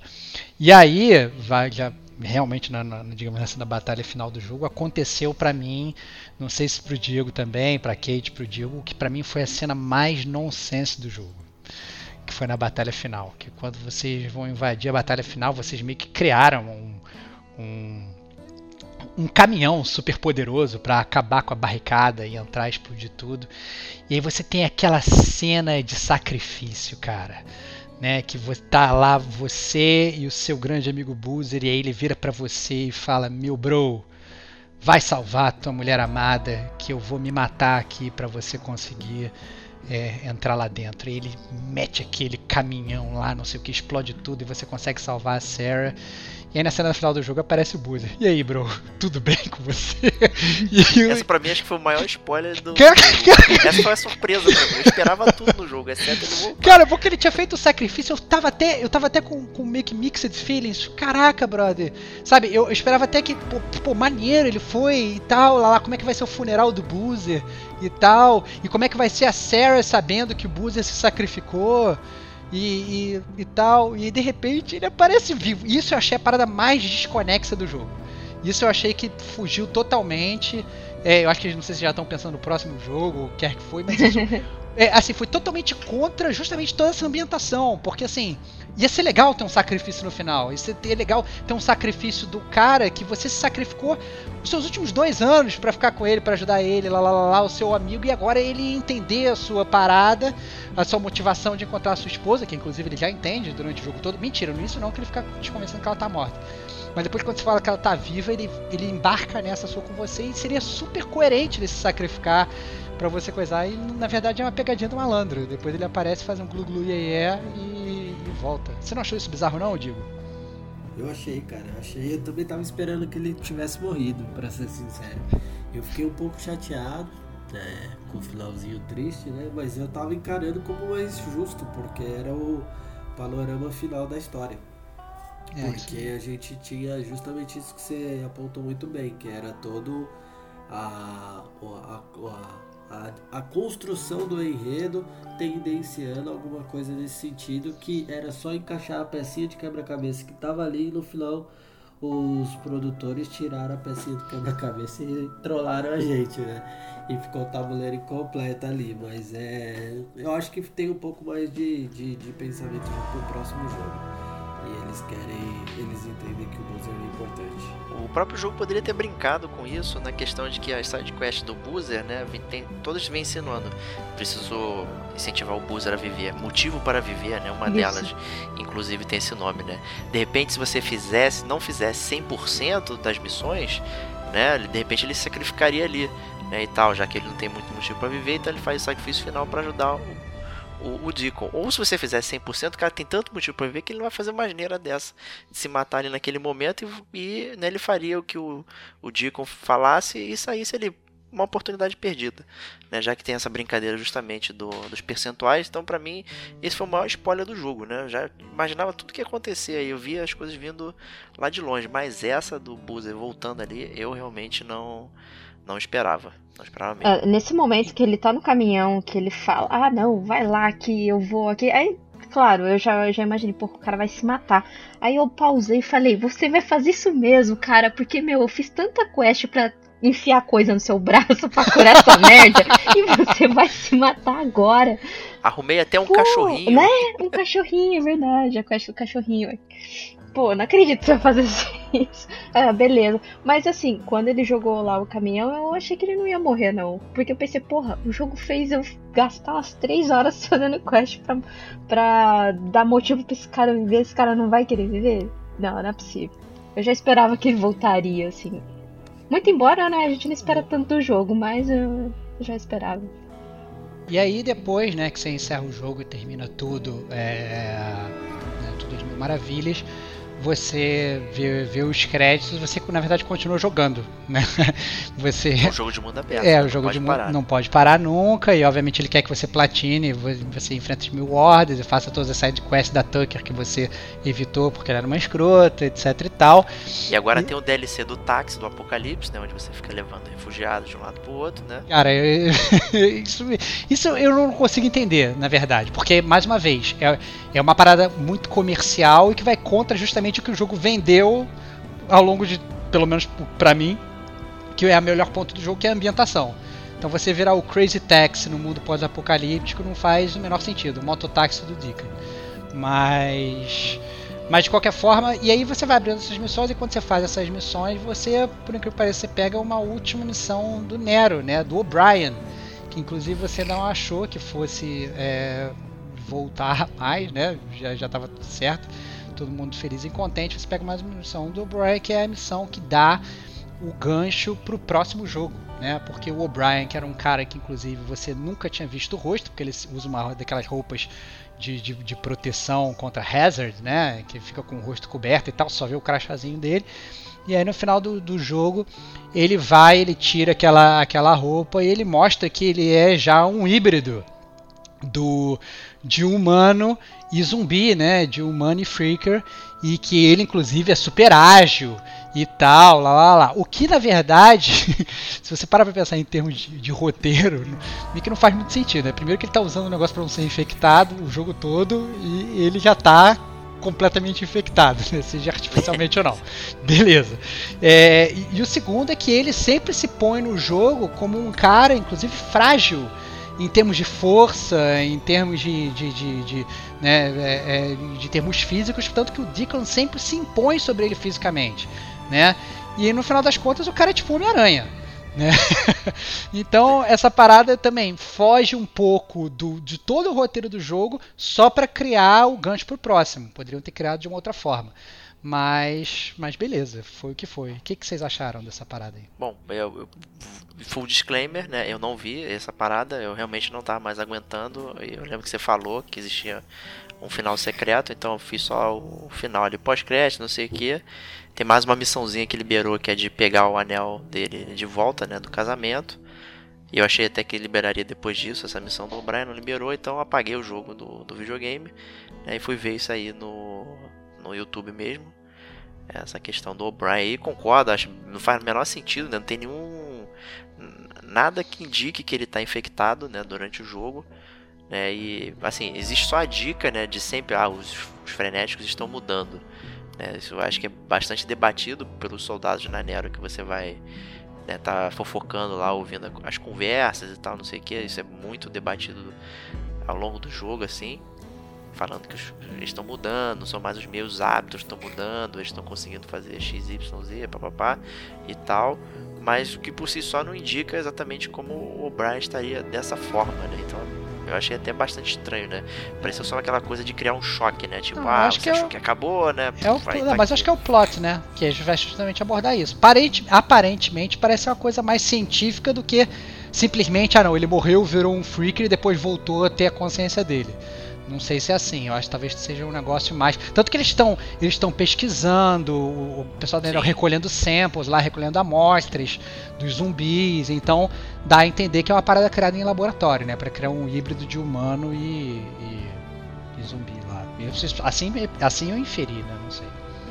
É, de repente pode ser que ele acabou sendo infectado de propósito mesmo, e aí uma mutação fez com que ele fizesse isso, porque até a própria brincadeira do, do que ele justifica o ter o Freak é gigante, né? Porque ele consumia muito anabolizante ou coisas que, ele, que tinham propriedade anabolizante, por isso é o Freak é gigante, né? E talvez, né, ele foi infectado de alguma forma e é que ele é um Freak especial, né? Não sei, mas o próprio jogo afirma que os, os Freaks em si estão mudando, né? E, e não sendo criados novos Freaks. Então, é, é para mim, soou muito estranho, só para justamente ter o gancho pro segundo aí como como você falou, né? Já que vai ter um segundo, então vamos botar aqui um ganchão e tal, não sei o que, né? Porque a galera fica na loucura aqui e tal. Enfim, como é um final secreto, você pode nem ver isso aí, né? Você pode achar que acabou o jogo, né? E, e guardar pra, pro lado, né? E ficar só como uma ponta solta essa questão do, do O'Brien e tal, né? Mas é, para mim é isso aí. E, e você, Kate? É bom. É, assim, não, não, nada demais, nada demais que acrescentaria, que me deixaria surpre surpresa, né? Não, nada demais. Mas é um mega ganchão aí, né? Para os caras já pensarem aí num 2, num, num Days Gone 2. Muito embora eu pense que assim, ai, que roteiro que vai usar, mas beleza, tentemos. Vai né? usar agora os Estados Unidos inteiro, agora o Days Gone 2, vai ser incrível. Vai ser maravilhoso, cara. E você, Diego, o que você achou do, do final do jogo, desse stretch final aí? do, do, do né, da história do, Do Deacon e O'Brien. da Sarah e do. e Cara, do- falando. Maravilhoso, né? Maravilhoso, Incrível. Eu tenho que dizer que é sensacional, brincadeira. É, não, Muito cara, bom, assim, cara. assim como eu falei de muita coisa boa, eu falo do que é ruim também. E assim, é complicado primeiro falar de O'Brien porque o jogo todo você passa coletando cocô pro cara. E aí chega no final, não dá uma conclusão de história, por que que você tá fazendo aquilo, você é refém do cara pra te dar informação da Sarah, enfim. É, você perde um tempão do jogo ali, chega uma hora que é bem maçante as missões, que elas são iguaizinhas, É, isso é verdade, bem repetitivo mesmo. é bem repetitivo e aí o que acontece? Chega, acaba o jogo, a gente faz a missão final, a conclusão, os créditos e não tem conclusão nenhuma do, do tema do O'Brien. E isso já é pior porque não tem um contexto geral do que, que aconteceu no universo do jogo, com o vírus e tudo mais. Então você não sabe o que está acontecendo e não sabe o que, que o O'Brien sabe o que está acontecendo, mais ou menos isso. E aí os caras não colocar alguma coisa seria péssimo, eu ia criticar muito. E da forma que colocou também, eu acho que foi jogado e, e do nada, igual o Estevam e o Diego falaram, não tinha link nenhum para trazer, porque o cara era um híbrido, o cara era um infectado, enfim. A gente não, acho que nem, nem uma pessoa que mais jogou é, no detalhe teria suspeitado. Mas enfim, acho que foi jogada de marketing, foi gancho pro próximo jogo. De forma geral, não teve nada a ver com o jogo e não agregou no gameplay, na, na experiência do jogo, no, do jogo Days Gone 1, que é o que a gente jogou, se vai ter o 2 ou não. Então acho que essa parada foi bem zoado, mas também seria bem zoado se não tivesse, então é difícil não falar. Da Sarah, cara, pô, voltando um pouquinho, acho que o reencontro ali foi muito estranho mesmo. A parada do, do Deacon chegando lá, ficando com cara de ué, e ele tentando se adaptar, né? E tentando preparar um discurso para aquilo, entender o que estava acontecendo e ao mesmo tempo não expor, não complicar ainda mais. Mas o jogo, basicamente, ele desencadeia da seguinte forma: você começa o jogo e termina ele buscando a Sarah. E aí você faz a missão, faz a conclusão final do jogo e, e o jogo termina. Eu acho que nesse ponto também tem um pouco de, de falha para esse primeiro jogo. A gente vê aí que é um estúdio menor e tudo mais. Mas até pela expectativa e sim, pelo gameplay que eu elogiei bastante e tudo mais, é, eu acho que a parte de enredo da história ela, ela precisa melhorar muito pro próximo. Ela foi muito básica, ela foi bem linear, ela não tem os altos e baixos, sabe? Pra, pra, pra ter noção, eu acho que o pico de emoção maior, fora a musiquinha lá de folk, é o encontro com a Sarah. Depois disso, ou antes disso. Esse mereceu uma musiquinha de folk na hora. Merecia, merecia. Cara, cara, não, não merecia, cara. Cara, foi perfeito, cara. Tem uma coisa que eu não. Cara, foi perfeito, cara. Que o cara tá em choque. E aí a cena tá rolando, ela tá falando, não sei o que. E você tá que nem o cara, cara, vidrado. Merecia vidrado, olhando. do Eu não, eu tava lá só entediado. Cara, ah, nossa, foi perfeito, cara. Foi Merecia maravilhoso. Que, do que imersão. Pelo gelo que a Sarah deu no, no Dick. é, é isso aí, podia, podia ter rolado Merecido. mesmo. Mas enfim, eu acho que é, de, de forma geral, assim, o, o- a história em si, ela, ela, tem, ela tem uma média abaixo do que a gente esperava pro jogo. Perante todos os outros itens e skills do, de, de tanto de gameplay, visual, som, enfim. Então acho que foram muita, é, foram poucas situações que, que como, comoveram no jogo, pelo menos no meu gameplay, na minha experiência de jogo. Então acho que fica esse ponto de melhora, acho que pra enredo. Justíssimo. Então, com isso, a gente encerra aqui a nossa zona de spoilers. né? Espero que tenham sobrevivido aqui esse apocalipse frenético. E vamos às notas para Days Gone. né? Vou começar então com a Kate.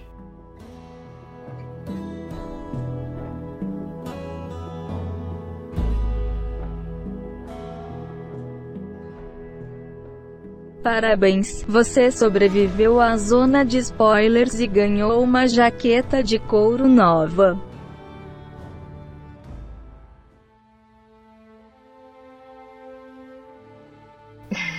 Eu vou começar a polêmica então? Então vamos lá. É, boa, boa. Só pra justificar, só pra justificar minha nota. É, é o seguinte, eu gostei do, do, Como eu já havia dito, gostei da, da ambientação, gostei do da sonoplastia. E eu seria muito injusta em zerar o Days Gone. É, portanto, a minha nota será dois Freakers. Olha aí. Dois Freakers, a nota baixa da Kate, cara. Nunca vi a Kate dando nota. nota. baixa. É, mas aí também, se ela tivesse dado zero pro Days Gone e tivesse platinado o Days Gone, como eu sei que ela platinou, eu falo assim, pô, Kate, tá platinando com uma coisa que você achou um cocô? Eu ia dar uma criticada. não, eu ia dar uma criticada. Não. Eu ia chamar não, de mas veja bem, você sabe que eu tenho que eu, que eu tenho muito apego com o jogo ruim, né? Você sabe que. É. Já foi falado é. 76, tá sendo Atem, então. É, verdade, verdade, verdade. Ela gosta de um cocô de frenético. É. então, pô, Brian lá, eu nem ia precisar ficar fazendo tanta quest, não. Muito bom. Vamos então pro Digo aí, né, que tá em outro polo. Opa, vamos lá. Pera aí que eu tô voltando minha lua de box, que agora é o momento. Olha aí, cara. Não, cara, assim, vou ser bem justo é, com todos os nossos ouvintes e tudo mais. Acho que o mix de. o mix feeling aí é. tá, tá bem embasado, a gente falou disso, eu propriamente pela minha nota eu acho que eu, eu consegui ilustrar isso. E tanto pelas coisas boas como pelas coisas ruins, eu acho que o jogo merece três orelhinhas e meia de frenético porque o jogo tem muita coisa boa, mas também tem muita coisa para melhorar para um segundo jogo. Então acho que fica aí o aprendizado, é uma nota passa de ano, é um jogo para a galera aí. Eu, eu recomendo que a galera experimente. É um jogo que a gente criou o hype, não a produtora que criou, embora ela, ela potencializou bastante marketing. Eu acho que a gente mais que criou o hype e a esperança de ter um jogo do, de ter um jogo bom para Days Gone do que propriamente o mercado. Então acho que fica aí a recomendação sim, de três orelhinhas e meia de frenético caídas no chão. Boa, Diego. Bom, Sua vez agora, Diego. Quero escutar. Cara. Vou eu. Quero escutar. outro lado aqui da moeda. Quero escutar, cara. Quero escutar. É. Bom, vou começar então com a minha nota. É 2,5 dias perdidos. Olha lá, tá bom pra caramba. Tá achando que você ia dar zero, pô? Você até mais não, cara. Parabéns, cara. Olha, Maior você não tá vendo, mas eu tô batendo palmas agora, cara. Muito bom, cara. Muito bom. Não, assim, apesar de eu ter hateado loucamente, dar zero seria o caso do jogo, tipo, não funcionar.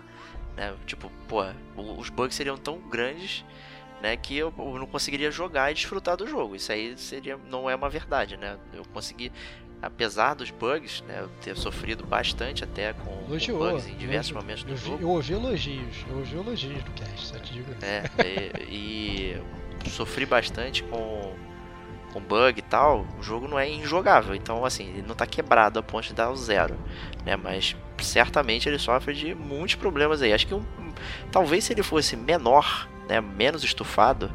E, e, acho que ele até combinou com a minha nota, né? Porque eu, eu demorei praticamente em torno disso aí, umas 60 horas para terminar. É um jogo muito grande, tem muitas missões, é muito esticado, né? Então a história que ele quer passar, né? Aquela coisa que você tem que se importar com os personagens, não sei o que, fica faltando, porque você está perdendo tempo fazendo fat quest, indo pra missão do outro lado do mapa para dar um oi, né? E fim e tal, uma série de coisas assim, então é, é muito chato acompanhar a história assim. Chegou um ponto. Tava insuportável para mim. Sinceramente, pegar o jogo, botar. Eu não aguentava jogar meia hora. Tipo, ah não, cara, o jogo não tá andando. E aí quando trocou pra parte que eu entendi como o final do jogo, ainda tinha mais coisa do que o final do jogo em si. Falei, meu Deus, isso aqui não acaba. Né? E, então, assim, é, a história não me agradou. Eu acho que tem muito potencial para os personagens, mas acabou. Não sei se foi o formato ou se a própria o texto era muito fraco. Então, assim, é, não gostei da história. Pontos, inclusive, positivos para a dublagem. Achei a dublagem em português talvez a melhor até agora que eu vi. Tá muito natural. Os personagens estão muito bons, estão muito divertidos, assim, o jeito que falam. É, a escolha do texto em português está até boa.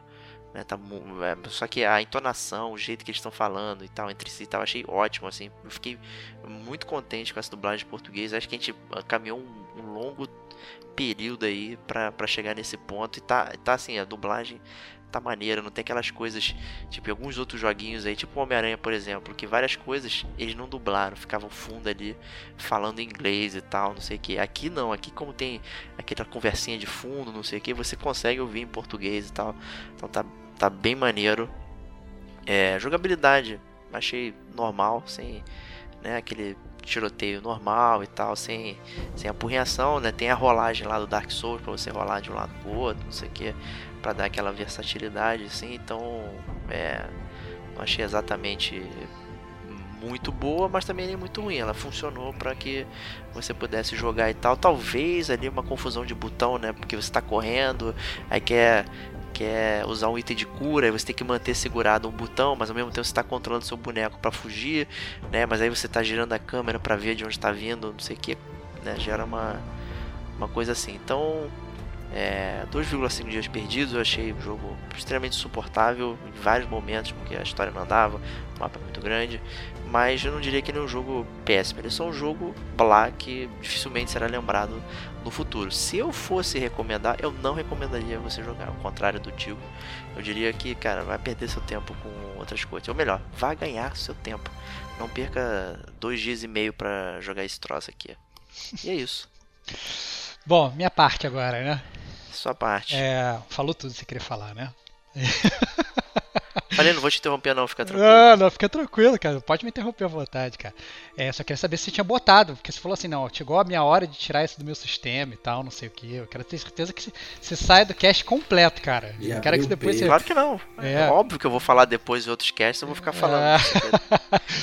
então, e nessa, nessa, nessas notas do Gamer Como a Gente para Days Gone, eu vou fazer uma coisa que eu raramente faço no Gamer Como a Gente. Eu vou roubar tá? É, eu, vou, eu vou roubar, na verdade, uma frase da Rick Patil, que por sua vez roubou também do John F. Kennedy. É, ela fala no meio do jogo: Better to light a candle than curse the darkness. É melhor acender uma vela do que amaldiçoar a, a escuridão. Né? Eu acho que grande parte do, do ódio até do Diego eu acho perfeitamente compreensível, até porque eu jogo um open road e ele odeia 100% dos open roads, pistola em todos, exceto no Witcher, que confirma a regra, né? Mas o que eu tenho até para falar para ele, né, e a base da minha nota é que você tem que acender a sua vela, cara. Eu acho que sim, você tem até razão, porque assim, eu acho que o o jogo ele se perde em vários momentos por ele tentar ser mais longo do que ele é né? Eu acho que ele infla assim, é bem inflado de um modo artificial, né? Com algumas missões repetitivas, como a gente falou, algumas do O'Brien e tal. É, e ele realmente tem esse ponto ruim que são os milhões de bugs, né? Então, é, e que são esses bugs que são temperamentais. Eles aparecem para alguns para algumas pessoas, não aparecem para outros e tal. Na verdade, se você para perceber, eles apareceram muito mais para as pessoas que odiaram o jogo nesse cache do que para as pessoas que não odiaram. Então eu acho que talvez, bem ou mal, os bugs eles podem ter uma influência direta nisso, né? Obviamente que o Diego criticou a história e tal, mas eu acho que os bugs também podem ter uma parte grande nisso. Mas eu achei que de ponto forte do jogo é que o jogo ele ambienta muito bem o que seria esse pós-apocalipse zumbi. Eu me vi em vários momentos do jogo completamente ambientado. Eu acho que o jogo ele tem uma construção de personagem excepcional, principalmente se você levar em conta que ele é um jogo de open world. Então, você vai falar, sei lá, da construção de personagens do Last of Us, é maravilhosa, é óbvio que é maravilhosa, mas o jogo ele também ele é construído de uma forma que ele te dá a mão, as missões são guiadas, você não pode voltar lá atrás, etc e tal. Ele é um jogo heavy, baseado assim no roteiro. E, e, é óbvio que, que a construção de personagem lá é melhor, mas para um jogo de open world, eu achei espetacular. Eu me senti muito mais íntimo do Deacon do que eu me senti do Geralt, por exemplo. Entendeu? Da psicologia do Geralt, de quem ele é, ou das ambições dele, etc e tal. Entendeu? Eu achei que o jogo ele constrói isso de uma forma muito boa, né? Eu acho que os gráficos ajudam, eu acho que o som ajuda também como a gente já falou aqui. Ele é, eu acho que para mim o, o, o, o Days Gone ele é o autêntico Double A Né? A, gente, a gente aqui no Gamer como a gente, a gente fala que tem os AAA, né? E que tem os jogos que não são A. E, e o, o, o, Days Gone ele é aquele jogo que talvez ele tenha tido um investimento de AAA, mas ele ficou claramente num Double A. Né? Ele não, não chega a ser né, aquele exemplo de jogo maravilhoso que a gente gosta de jogar, mas eu acho que ele ele faz um esforço assim surpreendente, né? E eu acho que ele me surpreendeu em especial, principalmente porque o meu zero, meu meu, meu zero, o meu meu hype zero, nota zero, não, deu zero. Não, porque o meu Excelente. hype antes, meu hype antes era zero, entendeu? O meu hype, como eu falei lá no, no, no início do jogo, é, me surpreendeu muito porque o meu hype era zero, então eu achei que foi muito bom. Então, logo isso eu sigo inclusive o meu grande amigo Diego Domingos, eu dou 3,5 velas da esperança para o Days Gone. Né? E eu fico aí nessa torcida para que no próximo eles capitalizem nas coisas que eles fizeram bem, porque sim, eu acho que eles fizeram muito bem. E eles diminuam essas coisas bizarras, tipo esses bugs, essas paradas, que o jogo não precisa ter 30 horas para ser bom. A gente entende que jogo de open world a galera meio que quer que tenha 30 horas, né? Os GTAs e RDRs e Witches e tal, todos eles têm um milhão de horas. Não precisa ter, você consegue fazer um jogo open world maneiro com menos horas. Né? Eu acho que é isso que, que o pessoal aí podia investir para as próximas interações do jogo, que com certeza vão ter. Enfim. Com certeza. Ah não, cara, não faz isso não. é isso, cara. Bom. então está findo, né? Saída do nosso sistema aí. É, Days Gone. Obrigado novamente, Sony, por ter nos cedido aí o jogo né? E espero que não fiquem tristes com os comentários aqui, né? De forma geral, mas temos que ser honestos sempre. Esse é o nosso compromisso com quem está ouvindo o programa. Então a gente não, não, não, nunca vai fugir disso. Né? Sempre podem confiar na nossa opinião que ela sempre vai estar livre aí de qualquer é, influência externa. Né? Tem o nosso bias natural aqui, né, e tal, mas essas influências externas assim certamente não afetam a franqueza e a transparência que que a gente lida aqui o jogo, principalmente esse sendo um, um jogo AAA aí e tal, enfim. Então, obrigado aí novamente. É, e agora saindo do nosso sistema, né, mais um podcast treteiro aqui do Gamer Como a Gente, né, a gente já vem várias rodadas aí, os últimos três resenhas de, de jogos aqui né, foram tretas, né, o Odyssey, o Zelda e agora o Days Gone, né, então eu espero agora momentos de calmaria pro futuro aí, mais tranquilidade. Eu não tava presente nesse, cara. Agora que eu tô presente, a treta tem que rolar mais, cara. Eu ainda tô querendo mais, cara. Bom, eu admito que a minha maior surpresa foi realmente você ter curtido assim o jogo, cara, na boa. Não, eu achei, cara. Eu, eu não esperava. Eu achei, eu, eu achei honesto. Eu achei, eu achei que ele é inflado. É isso mesmo. Eu achei que ele é realmente inflado. Não, eu curtiria ele muito mais se ele não fosse inflado, entendeu? É por isso, inclusive, que eu abaixei bastante minha nota. Entendeu? Se, se o jogo tivesse 10 horas, cara, daria muito perto de um jogo muito bom. Entendeu? Porque daria para ele fazer a mesma construção de personagens sem inflar o jogo de forma artificial, né? E de fazer algumas quests, né? Essas quests se anda, vai e fala, na verdade não tem nenhum propósito. Então ele podia ter diminuído. Mas eu acho que no, no eu acho que a gente, a gente aqui no Gamer como a gente, a gente sempre está querendo que os desenvolvedores eles façam coisas diferentes. Eu acho que o Days Gone ele é um jogo de open world completamente diferente dos outros jogos de open world, cara. Ele não tem um milhão de blips no mapa, ele não tem um milhão de side quests abertas, ele funciona, ele mostra o universo zumbi de um jeito que é difícil inovar, cara. É óbvio que, porra, como é que os caras vão inovar numa parada que já foi batida tantas vezes pelo mercado, pelo cinema e por outros jogos e tal?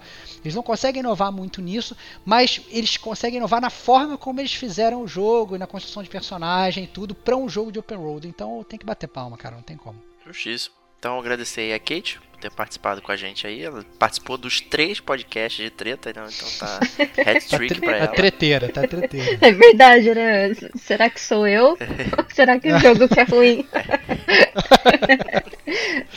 eu agradeço o convite novamente. Obrigado aí por ter participado. Eu que agradeço.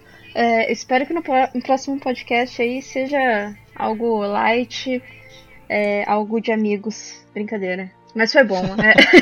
É, é bom a gente ouvir assim, opiniões contrárias da gente, às vezes, porque pode contrastar bastante com o tipo de visão que a gente tem com certas coisas, né?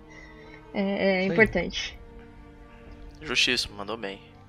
E agradecer o Digo também, Digo Domingos aí, com o seu setup novo aí do Aldo City, né? Que providenciou pra gente poder gravar esse maravilhoso podcast aí.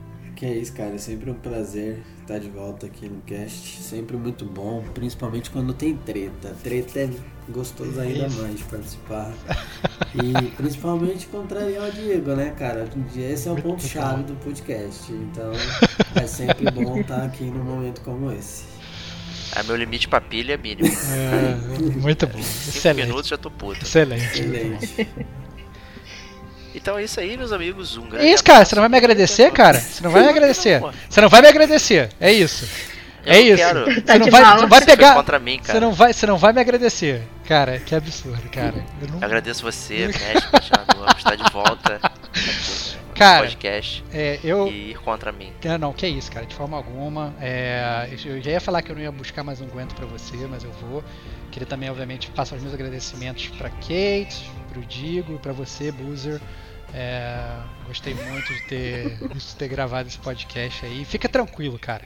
Você pode estar esquentadinho, mas se você precisar lá que eu caça comida pra você, que eu trate lá do seu cotoco de mão aí, eu te ajudo, cara. Sou seu irmão aí, cara. Tô na sua gangue, apesar de você achar que não. Justíssimo. Obrigado, então. então agora sim, a gente se vê na próxima semana. Um grande abraço e até lá.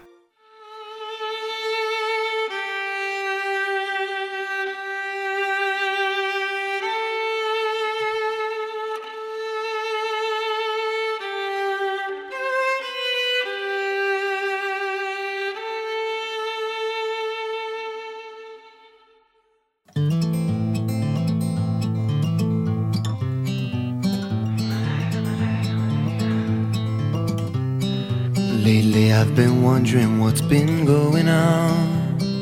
I've been here before, but I don't remember when.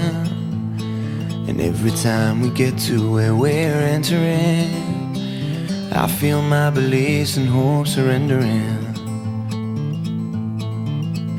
But I know I'll be coming home soon. Yes, I know I'll be coming home soon. Cause, like the enemies that we are battling, I am nothing but a human alien. Left with nothing else but to keep wandering down this path while stopping my hands trembling. Because I know that I'll be coming home soon. And yes, I know that I'll be coming home soon. With a soldier's eyes, with a soldier's eyes, with a soldier's eyes. With a soldier's eyes, I've seen inside the devil's dreams where young men die. And graveyards open up their arms for mothers left to cry. I have seen the bleeding, and I hear what we've done. But just like every other fool here, I'll keep marching on. Because I know that I'll be coming home soon. And yes, I know that I'll be coming home soon. With a soldier's eyes, with a soldier's eyes, with a soldier's eyes, with a soldier's eyes.